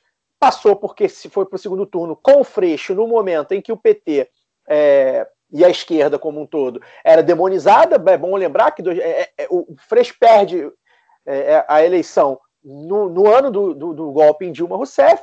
Então, assim, tem todo esse cenário. Eu, eu nada que, que, venha do Crivella me, me, me, me, surpreende por causa disso. Né? Por, é, e aí, só, só para apanhar aqui a questão que o Alciso colocou, é bom lembrar que o Bolsonaro ele não apoia, e ele já falou isso várias vezes, e já fez em 2018, inclusive, ele não apoia ninguém diretamente, né? Ou, ou são poucos que ele apoia diretamente. É, principalmente para a majoritária, né, estado e, e, e município. É, ele, não, ele, não vai, ele não vai apoiar ninguém. Né? A gente sabe que o Flávio Vai, Bolsonaro... Mas teve, teve, teve o Bolsonaro, teve ele batendo tudo no não, vídeo. mas esse, não, mas, não, mas esse não. Esses foram os governadores que apoiaram nele. Tá? Os governadores se apoiaram nele. É, ah, deram é, ele não apareceu, ele, ele não apareceu ele não de aparece, Não, ele não aparece. Ah, ele tava de... Flávio, mas é porque a estratégia dele era, era botar nas redes. Não, mas peraí, mas a estratégia dele era botar tudo nas redes e dar e meter atestado pra tudo, porra. Ele não ia pra rua com ninguém. Tá, eu, mas... quero, eu quero dizer duas Ah, coisas. Deixa eu só concluir rapidinho, rapidinho, dois minutos, só para concluir. Eu acho que assim, e aí, nessa essa estratégia do o Bolsonaro joga, é, e, os, e os Bolsonaros, é, aí lembrar né, que o Flávio e o Carlos estão no partido do Crivella, ou seja, eles são automaticamente aliados, é, eles jogam muito com a despolitização da população, né? Porque a população não sabe que partido é qual, é, essa coisa de a partido apoiar partido é, é, é para a população nem sempre é, é, entendível. O Bolsonaro é um quadro, aí a gente lembra, Bolsonaro é um quadro que, completamente fisiológico, pulou de partido em partido, inclusive o partido dele fez parte do governo do PT, ou seja, ele, ele se sempre se colocou como independente do partido, o que a gente sabe que nem sempre é verdade. Porque teve votou com o PT algumas vezes, diga-se de passagem. Então, assim, para a população, é, rompeu-se de uma forma, né, com a Lava Jato, com a mídia, rompeu-se de uma forma a questão dos partidos no Brasil, que tanto que os partidos mudaram de nome, mudaram de configuração e isso ficou vago. Hoje, mais do que nunca, as figuras é, personalistas é, são mais importantes do que os partidos para a população ali média, né? Estou falando para a população ali média, para o povão, para falar, deixar bem claro. Então, assim, eles não sabem nem que. Se você perguntar para o Crivella, para as pessoas que votaram no Crivella ou não, não sabem o partido do Crivella. Muda, mudou de nome, muda de sigla, tira uma sigla. Isso é proposital. E o Bolsonaro joga com isso. Então, ele não aparece, é, o, o, partido tem aliança com ele, e é só deixar. E a gente pode é, fazer essa analogia para o governo federal. O DEM é um partido do Rodrigo Maia, é um partido que está, tem ministério, é um partido que tem liderança na Câmara e no Senado, e as pessoas acham que o Rodrigo Maia, a figura Rodrigo Maia, faz ali um contraponto com, com, com o Bolsonaro. Mas isso, mas isso é construído na mídia diariamente, Caio.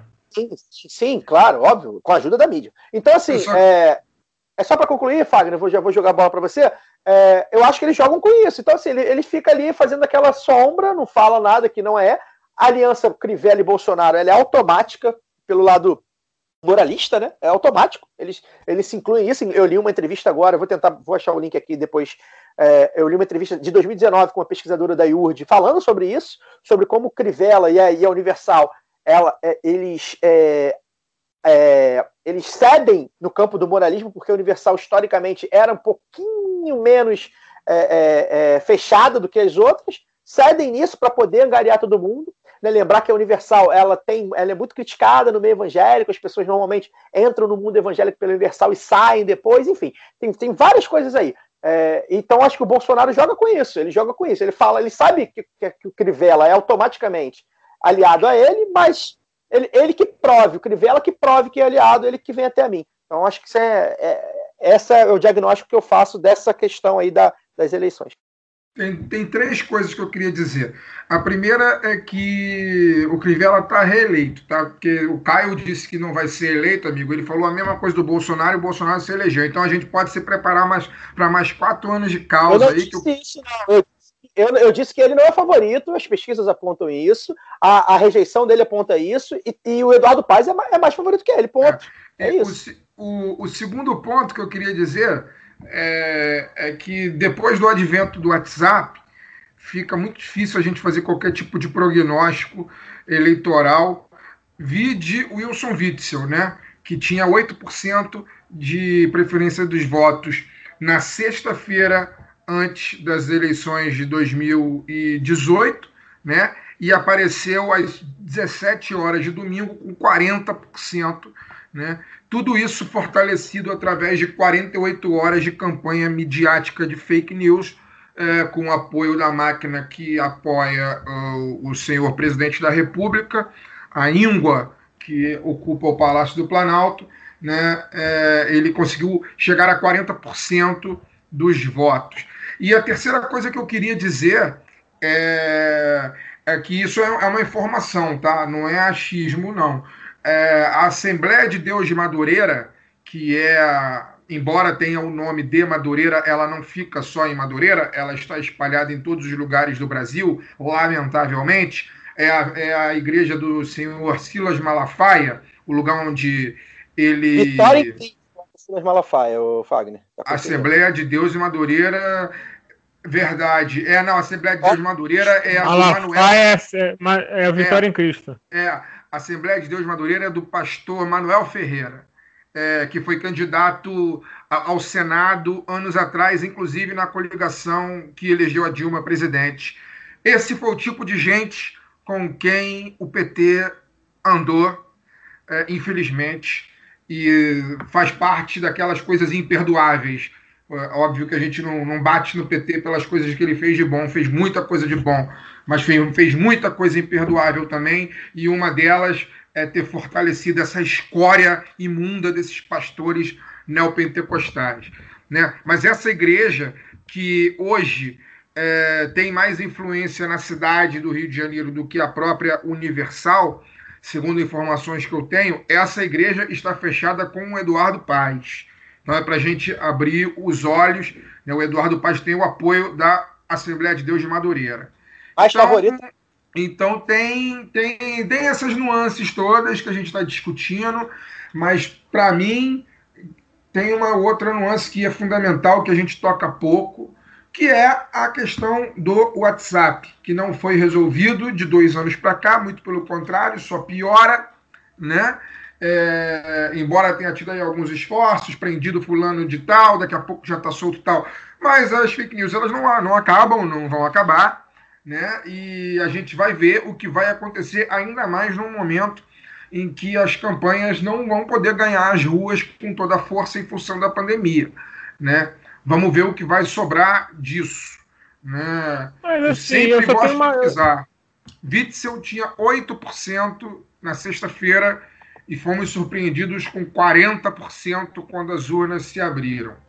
Então, a questão do. WhatsApp, a questão do WhatsApp Eu- liga, liga diretamente para as igrejas, né? É importante também frisar isso. Eu só tenho uma pergunta, uma reflexão, na verdade, não é bem uma pergunta. É, A fake news não começou com com o WhatsApp, né, cara? A campanha midiática para derrubar a Dilma, por exemplo, foi uma grande máquina de fake news feita Sim. por Rede Globo, Folha de São Paulo. sim, ela não, a, A o prote- WhatsApp E aí se for e você vai indo para trás. É, A campanha para toda a campanha midiática que fazia para pintar um Brasil maravilhoso nos anos 90 na, na época da FHC era uma tremenda fake news e todo mundo sabia que aquilo não era Sim, real. A gente, a Meu ponto sabe. é, e aí meu ponto é, por que as pessoas acreditam no tio que manda a notícia? Cara, porque a mídia também é mentirosa. Quem quebrou esse, esse, esse, esse- essa linha de confiança foi a mídia. E aí agora virou cada um por si. E as pessoas não sabem no que acreditar, então é melhor acreditar em quem ela confia. Isso aí, cara, é uma coisa que você não vai resolver. Você pode, se você derrubar o WhatsApp hoje e voltar só depois da eleição, não vai resolver. Sim, mas aí a questão é, é para que lado se joga, né? É, enfim, a, a- a radicalização a- da, da fake news jogou para o lado da extrema-direita, enquanto a Globo jogava para o lado da direita, enfim, liberal, neoliberal, né? Tem- tem- essa- a única diferença é essa, né? Porque assim, se, se a gente tivesse uma Rede Globo, uma, uma Bandeirantes, um SBT fazendo, digamos assim, comunicação de esquerda à esquerda, né? A gente Honesta teria- já tava bom. é, não, não, não é honesto, não, tem, não é honesto, porque não tem como ser honesto se eles são é, é, geridos e alimentados e financiados por quem são. Mas a questão é essa, né? Ou seja, a gente tá, se a gente for levar na, na- na em consideração a comunicação, a gente, é, a gente é inimigo deles todos, tanto da- da- da- das fake news da- das grandes meios, quanto das fake news do WhatsApp. Né? Porque a gente, a gente não consegue se incluir aí, né? A gente não tem um- uma comunicação de esquerda em massa. né? Não temos. Um ponto, não temos. A gente tenta, tá tentando, acho que tá, tá tateando ainda. É um, é um problema, talvez seja o problema mais grave. A gente que faz podcast, que produz conteúdo, que está muito na internet, talvez seja a que- questão mais debatida na esquerda, né? E, vários quadros vieram aqui. Né? A, a Samia tem 200 mil votos em São Paulo e ela falou que tem problemas para comunicar à esquerda. Ou seja, uma mulher de 200 mil votos. Né? É, então, assim, é, é complicado. O, o que o Fagner está tá, tá falando, que eu, que eu- pelo que eu entendi, é a questão desses disparos em massa, feitos muitas vezes é, é, aliados com pastores, né, com padres também, com lideranças de, é, de, é, de, de kardecismo também, porque a gente sabe que tem, entre outras, né? Lideranças de fé, né, principalmente, mas não só. Né, tem também o miliciano, né? É, é, esses disparos no WhatsApp tornam a, a coisa mais é, surpre- surpreendente, né? E, e, de fato, né, 2018 a gente viu e, e pode acontecer de novo. É óbvio que pode acontecer. Quando eu falei, né, o Fagner brincou aí com a minha fala. é, eu erro muito diagnóstico, não tem problema não. Mas É, aí mas eu, eu- tenho uma, eu, tenho uma, eu tenho uma outra coisa para falar sobre isso. peraí. Pode É, acontecer, mas é, é mais fácil de acontecer com o insider. Como era o falar, Era isso que eu ia falar. Era isso que eu ia falar. O Crivella é uma quantidade conhecida. Entendeu? O Crivella é um cara que já administra a cidade há quatro anos. É difícil você criar uma narrativa sobre ele Pois é. tão É. descolado da realidade assim, que é muito mais fácil construir um vídeo do que construir, entendeu? Porque você construir o sonho, construir baseado num sonho é muito mais fácil, né, que construir baseado numa realidade. Então eu, eu acho que assim, o WhatsApp pode ter um, vai ter seu peso eleitoral, óbvio que vai. mas não vai fazer reis. Pode até ter mais efeito na saber. questão de vereador do que de prefeito. Tem que saber também é, até que ponto o bolsonarismo vai com Crivella, né? É isso também. A gente, a, é, a gente Acho que agora já foi, né? Não sei. Não sei. A gente cansou de ver aí, inclusive, partidos é, de centro-esquerda abandonar uma, uma, uma, uma candidatura para pôr a outra por debaixo dos panos. Não sei. E aí, é aí que tá. E aí, quando a gente fala bolsonarismo, a gente não fala só a foto do Bolsonaro, no Santinho, isso aí acabou. E agora, na pandemia, acabou mais ainda. A gente tá falando de disparos de WhatsApp, de mensagens, de YouTube, etc. É, é difícil, né? Não, a, a análise que a gente está fazendo aqui hoje, o primeiro é o retrato, é, e eu tenho falado isso, eu acho que o Eduardo Paes surge muito na frente porque a prefeitura normalmente, né, em, né a gente não está no normal, mas, mas o novo normal, ela é, é uma, uma disputa menos ideológica, mais de zeladoria, né, como o Daniel gosta de falar. Então, eu acho que o Eduardo Paes sai na frente por isso. Tá aí a informação do, de, de, de é, aliados é, evangélicos que o Eduardo Paes tem, sempre teve, inclusive, não, não é novidade. Né? Ah, o Eduardo Paes acabou de escolher. Malafaia, a gente- Malafaia eh, sempre apoiou o Eduardo Paz. né? Inclusive lá naquele bonde todo né, do, do, do PT, diga-se de passagem. Enfim, e aí é, o Eduardo acaba de escolher a neta do Cartola, é, é Nilcemar, né? Nilcemar Nogueira, é isso?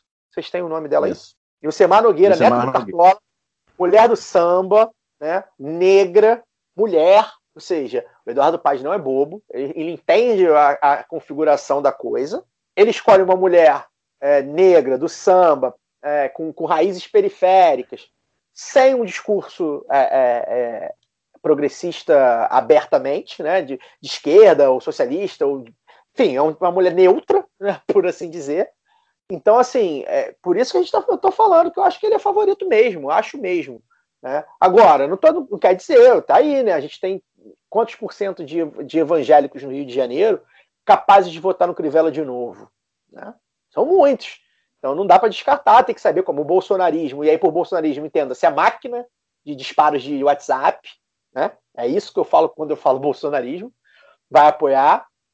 Então, infelizmente, para a galera que está aí nos ouvindo, é, a gente vai tentar né, levantar a moral aí da, da Benedita, da Renata Souza, mas sem chance, a chance é muito baixa, muito baixa. Acho que no programa da semana que vem a gente pode até tratar isso melhor.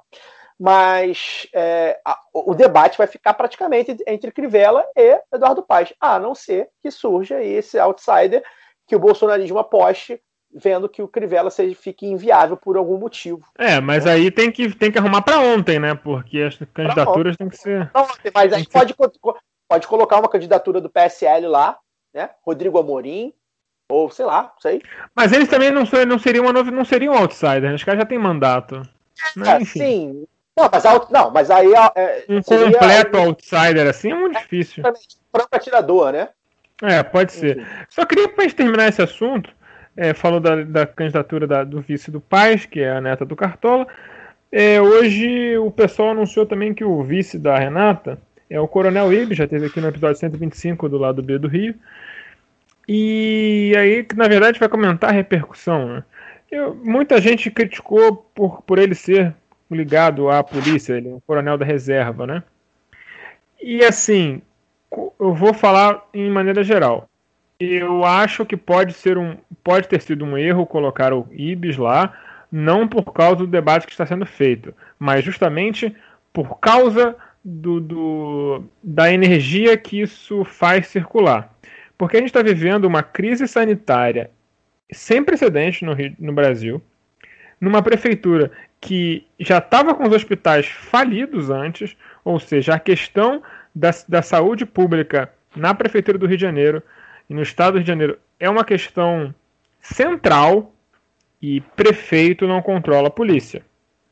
A polícia é estadual. Então eu não vejo por que fazer um debate de segurança pública nessa conjuntura e puxar o debate para que as pessoas pensem em segurança pública quando olham para o IBIS. E aí é uma crítica para quem escolheu. Adoro o Ibis, foi uma baita entrevista, adoraria receber aqui de novo, mas não entendi a, a ideia. Se fosse para apelar para um público mais conservador, faria mais sentido ter lançado a Mônica Francisco para prefeita, por exemplo, que apelaria para o público evangélico de uma maneira muito mais poderosa, na minha opinião. É, de qualquer maneira, acaba que, por exemplo, a esquerda vai passar, e muita gente no isso dividiu, por muita gente que apoia o partido, ou que apoia a esquerda em geral, muita gente vai passar duas semanas discutindo qual é o tipo de polícia que a gente quer para o Rio, quando não existe a menor possibilidade de mudarem nada.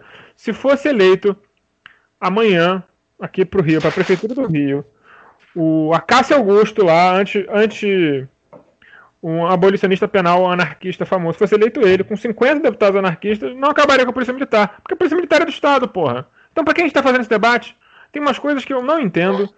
É, eu, vou, eu, eu me sinto, e eu me sinto. Eu quero eu, falar eu sobre isso. Eu não quero. quero eu não sei. É, pode parecer arrogância minha, mas isso para mim não faz o menor sentido. não sei o que o Fagner acha. Eu vou. É, vai, vai, vai, Fagner. Eu não só não acho que não faz o menor sentido, como me incomoda demais. Eu, é, eu, eu vou continuar batendo nessa tecla. Me incomoda demais a gritaria que eu vi, que eu vejo diariamente naquilo que se convencionou se chamar de esquerda nas redes sociais, né, cara? É Sabe, até comparar o Ibis com o Daciolo já se compara, sabe? Ninguém sabe a história, a história de vida e militância do, do, do coronel Ibis, Ibis Pereira, assim. É, é realmente inacreditável como a gente chega no nível de... de a, a, a, discussão fica tão rasa, as pessoas não procuram saber quem é a figura antes de criticar. Sabe, eu, eu vi uma pessoa hoje comparando o, o, o Ibis Pereira com o, com o, o Daciolo, cara. Sabe, são figuras completamente antagônicas. O, o Daciolo é um fanático religioso. Né? Não, e é... mesmo pegando o Daciolo, o Daciolo liderança do bombeiro lá, que surgiu candidato a deputado pelo PSOL, é completamente diferente, porque o Ibis tem uma história, né? Tem uma história, não, é sabia nada dele. Ele é completamente diferente. O Daciolo, ele hoje, ele trabalha no mandato da Renata. Ele é assessor da Renata. Daciolo não. Daciolo não. O Ibis. não. Daciolo, o Ibis, é, perdão. O Ibis, ele trabalha no mandato da Renata. Ele colabora com o mandato da Renata. Ele foi consultor na, na, questão de segurança do Freixo nas últimas eleições, se não me engano, nas duas últimas eleições, ele foi o consultor do Freixo para o assunto. Ele é militante de direitos humanos, né? É, não é à toa que, que os praças da polícia é, o veem com, com, com olhar enviesado, porque ele é radicalmente contra a história de que a polícia existe para matar. Né? O discurso dele é outro, a prática dele é outro. Ele é um acadêmico, além de tudo. O cara estava fazendo doutorado em direitos humanos. A, a, eu acho que, se não me engano, entregou doutorado em direitos humanos, é um cara com histórico dentro do PSOL, e as pessoas estão comparando ele com o Daciolo, sabe? É inacreditável como, como é raso o debate. O que, que, eu, o que, que eu acho? De verdade, de coração, o que, que eu acho? As pessoas precisam sair da internet, ou pelo menos utilizar menos a internet e se organizar de verdade, amigo. Se você acha que o seu discurso é o mais correto, o seu discurso é intocável, procure um partido, procure um movimento social, procure um, um sindicato, procure um coletivo e vá disputar dentro das organizações o seu argumento, cara. Não fica no Twitter. Eu tô, tô falando, não, não tô, veja bem, o meu discurso não é voltado para uma pessoa só, não eu vi várias pessoas falando, né? É, procure dentro dos movimentos disputar, disputar a sua verdade, disputar a sua narrativa, disputar a sua análise, cara. Sabe? Porque no Twitter e no Facebook só eu vejo as pessoas fazendo muito mais propaganda para a direita né, do que procurar entender o, conte o contexto do que a gente está vivendo, cara. A verdade é essa. A verdade é essa. Vamos entender eu só, o Eu só acho o seguinte: Vamos entender o contexto que, a pessoa... que a gente está vivendo, cara. Eu só acho que se a pessoa está na internet, quer militar na internet, beleza, mas ela podia saber usar o Google. É, é isso, eu... sabe? Mínimo, é mínimo, é mínimo. Não, e, eu, e você, você vai, você ajuda. Ajudaram a difamar um cara que é difamado pela extrema-direita. Exatamente. Estão difamando um cara que é difamado pelo Gabriel Monteiro. Essa é a parada. Porra! Sabe? Tem que ter um, eu... mínimo, tem que ter um mínimo de senso, cara. Um mínimo de bom. Se você se pretende a debater política publicamente, você tem que ter bom senso. Ninguém debate política sem bom senso. Quem debate política sem bom senso não pode ser considerado sério para poder debater esse assunto. Se você quer debater assunto que não precisa de bom senso, vai falar de futebol, vai falar de qualquer outra parada. Política mexe com a vida das pessoas, cara. Tem que ter bom senso. É isso que o Daniel falou. Cinco segundos de Google e você descobre quem é a pessoa, sabe? Falta responsabilidade. Eu- eu- Naquilo, na- naquilo que se convencionou a chamar de esquerda, eu vejo que falta responsabilidade, principalmente nas redes sociais. É, primeiro que eu acho que esse termo esquerda ele é muito abrangente, ele acaba é, é, colocando no mesmo balaio muita, muita coisa, né? Mas enfim. É, eu queria ter alguns A pontos. esquerda só não é muito abrangente, não, cara. Eu acho que, eu acho que não é muito abrangente, não. Acho que a esquerda é um É. termo bem definido. Eu acho É, que as pessoas que é que tentam. As pessoas tentam distorcer o que é a esquerda, porque ou elas não querem se admitir de esquerda, ou porque elas É, querem usar a isso. imagética da esquerda para se promover. É, é. Por exemplo, É. Por exemplo. Sim, o- aquela, aquela matéria do Quaquá, que, de, que é 2017, mas a gente estava vendo, outro, eh, deu uma ressuscitada, que ele fala por um, por um lulismo burguês. Quando você fala que defende interesse da burguesia, você não é de esquerda. Você é, no máximo, um aproveitador. Eu queria só é, falar sobre isso. Assim, é, primeiro que eu discordo, é, até disso aqui ser pauta, tá? Acho que a gente está debatendo um negócio que não está atingindo é, 0,1% da população, né? As pessoas não, é, enfim, infelizmente. Então acho que é, é, você falou sobre repercussão, acho que a repercussão é, da nossa bolha né, foi muito, muito grande, mas na nossa bolha, né? Do Twitter, de militância. É, então acho que também não, não- enfim, mas já que está na, tá na discussão. é, Mas, Caio, sempre, sempre que você, sempre que você fala de bolha, eu tenho que falar isso, né, cara? Esse papo de bolha é muito relativo. Muito relativo. Eu acho que é uma desculpa, muitas vezes, até pra gente. É, para o nosso, nosso discurso ficar preso. Esse papo, ah, a gente não consegue furar a bolha e tal. Isso é um papo meio. hum. Enfim, é, a- o segundo ponto para mim, e, e aí eu repito a minha fala anterior, né? A, a candidatura da Renata, gente, é, a, a gente trouxe a Renata aqui, um quadro importantíssimo da esquerda do Rio de Janeiro. Agora, somado ao Ibis, outro cara brilhante que a gente trouxe aqui. A candidatura da Renata ainda não me permite fazer nenhuma conjecturação de nada. Hoje, a candidatura da Renata, hoje, parte do zero. Né?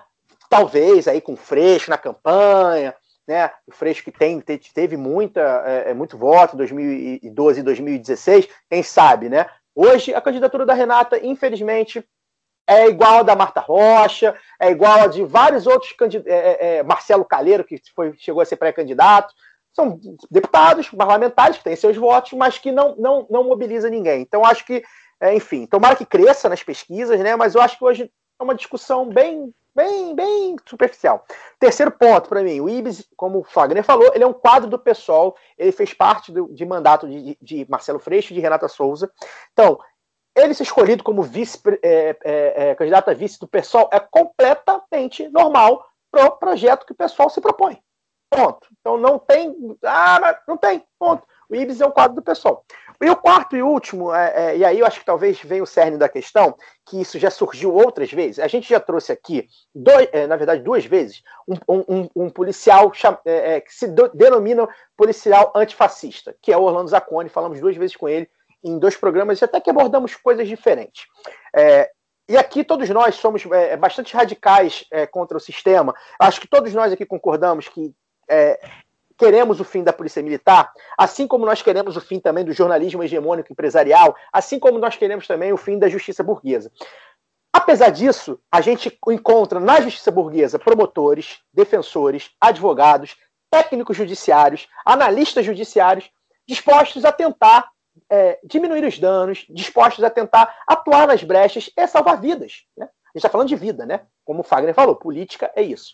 Então, no jornalismo hegemônico, a gente encontra repórteres, colunistas, editores dispostos a questionar um sistema por dentro, ou tentar, pelo menos, ali, atuar nas brechas, como diz o Simas.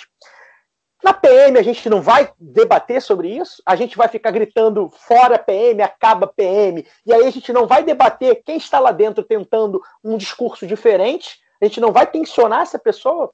Então, assim, eu acho que é claro que a gente está falando de uma instituição que mata, mas o jornalismo hegemônico e a justiça, inclusive, dão chancela para isso. E, assim, e o lado B do Rio, eu acho que eu falo o nome dos, dos, dos três amigos aqui, todos nós é, somos críticos e, e, gostaríamos que, quando houver a revolução, e ela há de vir, né? Temos que olhar para ela. O jornalismo hegemônico empresarial e a justiça burguesa cabem no mesmo, no mesmo lixo que a, que a polícia militar, que a instituição polícia militar, nem por isso a gente deixa de dialogar com pessoas que estão nelas. Então, acho que assim, a gente precisa entender isso. São pessoas, afinal de contas, e são pessoas com discurso. E aí eu paro aqui. Né? O, o Ibis teve pouco para mostrar sua prática quando foi comandante da PM. Veremos aí, de repente, se ele faz, né? Se, se for eleita, Renata, ele faz aí como vice-prefeito uma questão na segurança pública da iluminação, da guarda municipal. É possível, o Ibis né? foi comandante temporário, ele foi interino. Temporário, dois meses, tampão, é. é então, assim, mas a gente não vai discutir com o Ibis porque ele é um coronel da PM, com o discurso que ele tem, com a militância que ele tem. Então, acho que se viabiliza o debate. E aí, se eu não for discutir com o coronel da PM, que faz o que faz como o eu não vou discutir com o advogado é, abolicionista, porque, porra, né? Eu não vou discutir com o promotor é, é, é, crítico do sistema carcerário, eu não vou discutir com jornalistas que estão atuando na mídia hegemônica, que são pela justiça social, inclusive alguns são até socialistas, se dizem, a gente já trouxe alguns aqui. Então, e aí, como é que faz, né? Então, acho que a gente precisa estar aberto a esse debate, sim. Além de tudo que vocês falaram, que eu acho que foi perfeito que vocês falou sobre a questão de se, se tratar de uma eleição municipal. Né? Então, acho que esse debate realmente ele ficou muito na, ali na estridente. Realmente eu vi gente muito falando muita besteira, com outros ali, como, como foi o Joel, que é, veio, foi convidado aqui também, convidado excelente também. A gente, eu, eu quis conversar com ele, quis mostrar meu ponto, discordei dele amigavelmente. Acho que é importante esse, é, ter esse diálogo. Agora, eu acho que eu vi muita estridência. Eu vi muita. Como esse cidadão aí que o, que o, que o Fagner falou, que comparou o Cabo da Ciolo, que não sabe porra nenhuma, não sabe que, nem quem é Cabo da Ciolo, provavelmente menos ainda quem é Ibis, provavelmente não sabe nem o que é o Rio de Janeiro, nem o que é o pessoal do Rio de Janeiro. Então, assim, é, tem muita gente falando para lacrar, para ter tweet retweetada, para virar print, e, e não, não, não adiciona grandes coisas ao debate. Então, acho que esse caso ficou bem claro isso, e acho que eu falei o que eu tinha para falar. É, eu acho que todo mundo falou o que tinha para falar. Talvez não o Daniel, porque a gente interrompe ele e ele aceita ser interrompido. Mas, fora isso, eu acho que todo mundo já falou o que tinha para falar. A gente pode passar a régua nesse bastante longo episódio número 164 lá do B do Rio. E aí perguntaram para mim uma vez por que, que a gente faz a entrevista com o convidado tudo junto, não faz separado. Por isso, se é separado se se empolga, faz um programa de 6 horas. É, bom, o lado B do Rio está em todas as redes sociais, inclusive no YouTube. Eu peço desculpa que essa semana não fiz lado B joguinho porque estava bastante sem compromisso de microfone grave. Quem ouviu o lado B Notícias viu que eu estava com o microfone improvisadíssimo, estava muito ruim eu ia fazer um produto ruim eu não fiz, então semana que vem volto ao normal.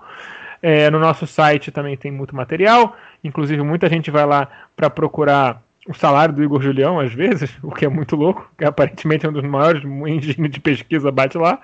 Mas tem maluco para tudo. Boa noite, Fagner. Boa noite, bom dia também, boa tarde. É isso, acho que o recado que tinha que ser dado hoje no programa foi dado. Espero que a gente aprofunde um pouco mais o, o nosso debate. Nós que nos consideramos nisso que esse espectro que a gente se considera da esquerda, a gente precisa, cara, a gente precisa se organizar e essa é a verdade, assim, sabe? A gente precisa se organizar, a gente precisa ir para sindicato, a gente precisa ocupar os partidos políticos, a gente precisa ocupar os movimentos sociais. Se a gente não fizer isso, amigo, é só lacração e autopromoção individual e cá entre nós é, autopromoção individual pode encher o bolso de algumas pessoas, mas não muda porra nenhuma socialmente. É isso. Grande abraço e até semana que vem com um convidado bastante esperado pela nossa audiência. Boa noite, Daniel Soares. Boa noite a todos. Até semana que vem com um convidado que vai ser o presente de aniversário de Fagner Torre. Boa noite, Caio Belandi. Boa noite é, aos amigos panelistas, a quem nos ouviu até agora. É, algumas pessoas comentaram aí que estavam com saudade da roleta da pistolagem, da gente falando mais, aí acabou que a gente ficou aí quase uma hora falando a mais. É, mas é isso, acho que a gente passa o nosso recado, né? A gente está aqui para isso, a gente está aqui para falar, para conversar, para debater. A gente fundou o lado B nós quatro, há quatro anos atrás, exatamente para expressar nossas opiniões. É, e agora, né, entrevistando também é, pessoas relevantes, como foi a entrevista com o Boff. Semana que vem, semana que vem, é, lá, lá vem ele, lá vem ele, hein? é isso, tchau, tchau. Semana que vem pertence à semana que vem. Bom, é, eu só tenho a agradecer. Foi um programa muito legal, divertido e edificante. É, fiquem com essa música no final e lembrem-se: é, aqui é só papo racional. Já virei calçada maltratada e na virada quase nada me restou a curtição. Já rodei o mundo quase mudo, no entanto, no segundo este livro veio à mão. Já senti saudade, já fiz muita coisa errada, já pedi ajuda, já dormi na rua.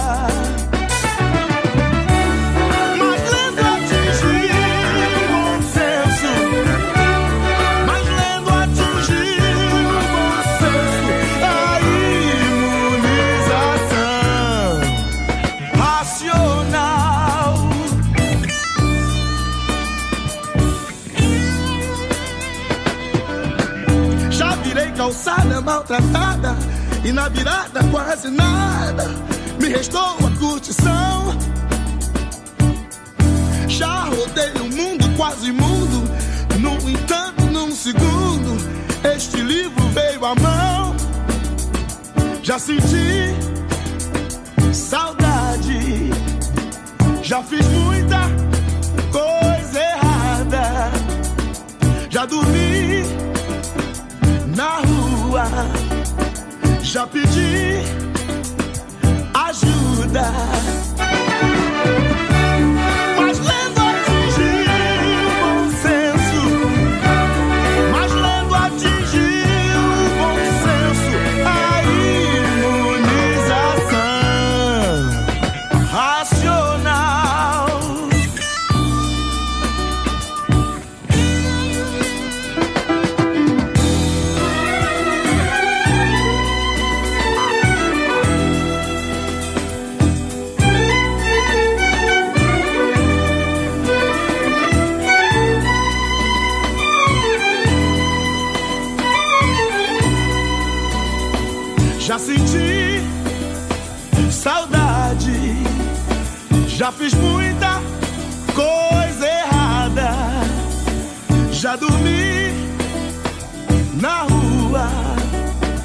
Já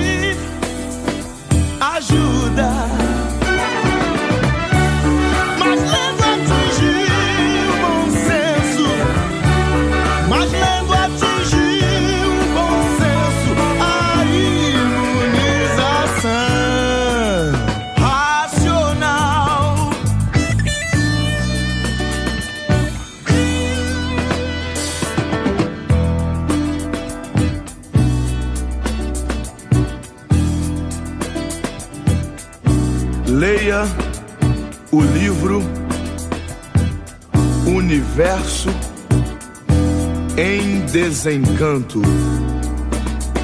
Já senti saudade, já fiz muita coisa errada, já pedi ajuda, já dormi na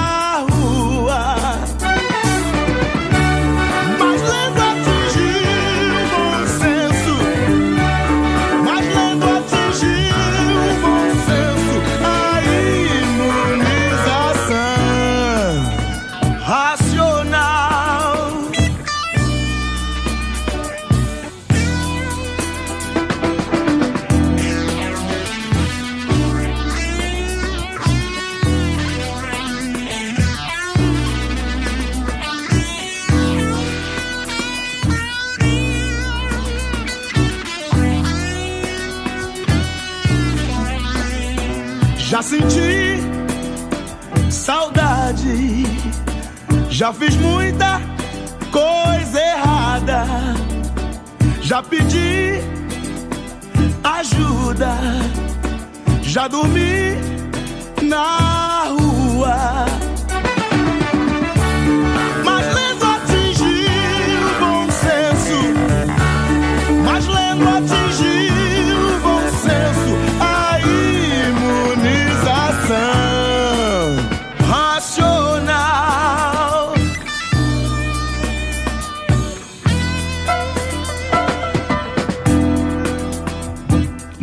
Perca tempo. Leia o livro Universo em Desencanto.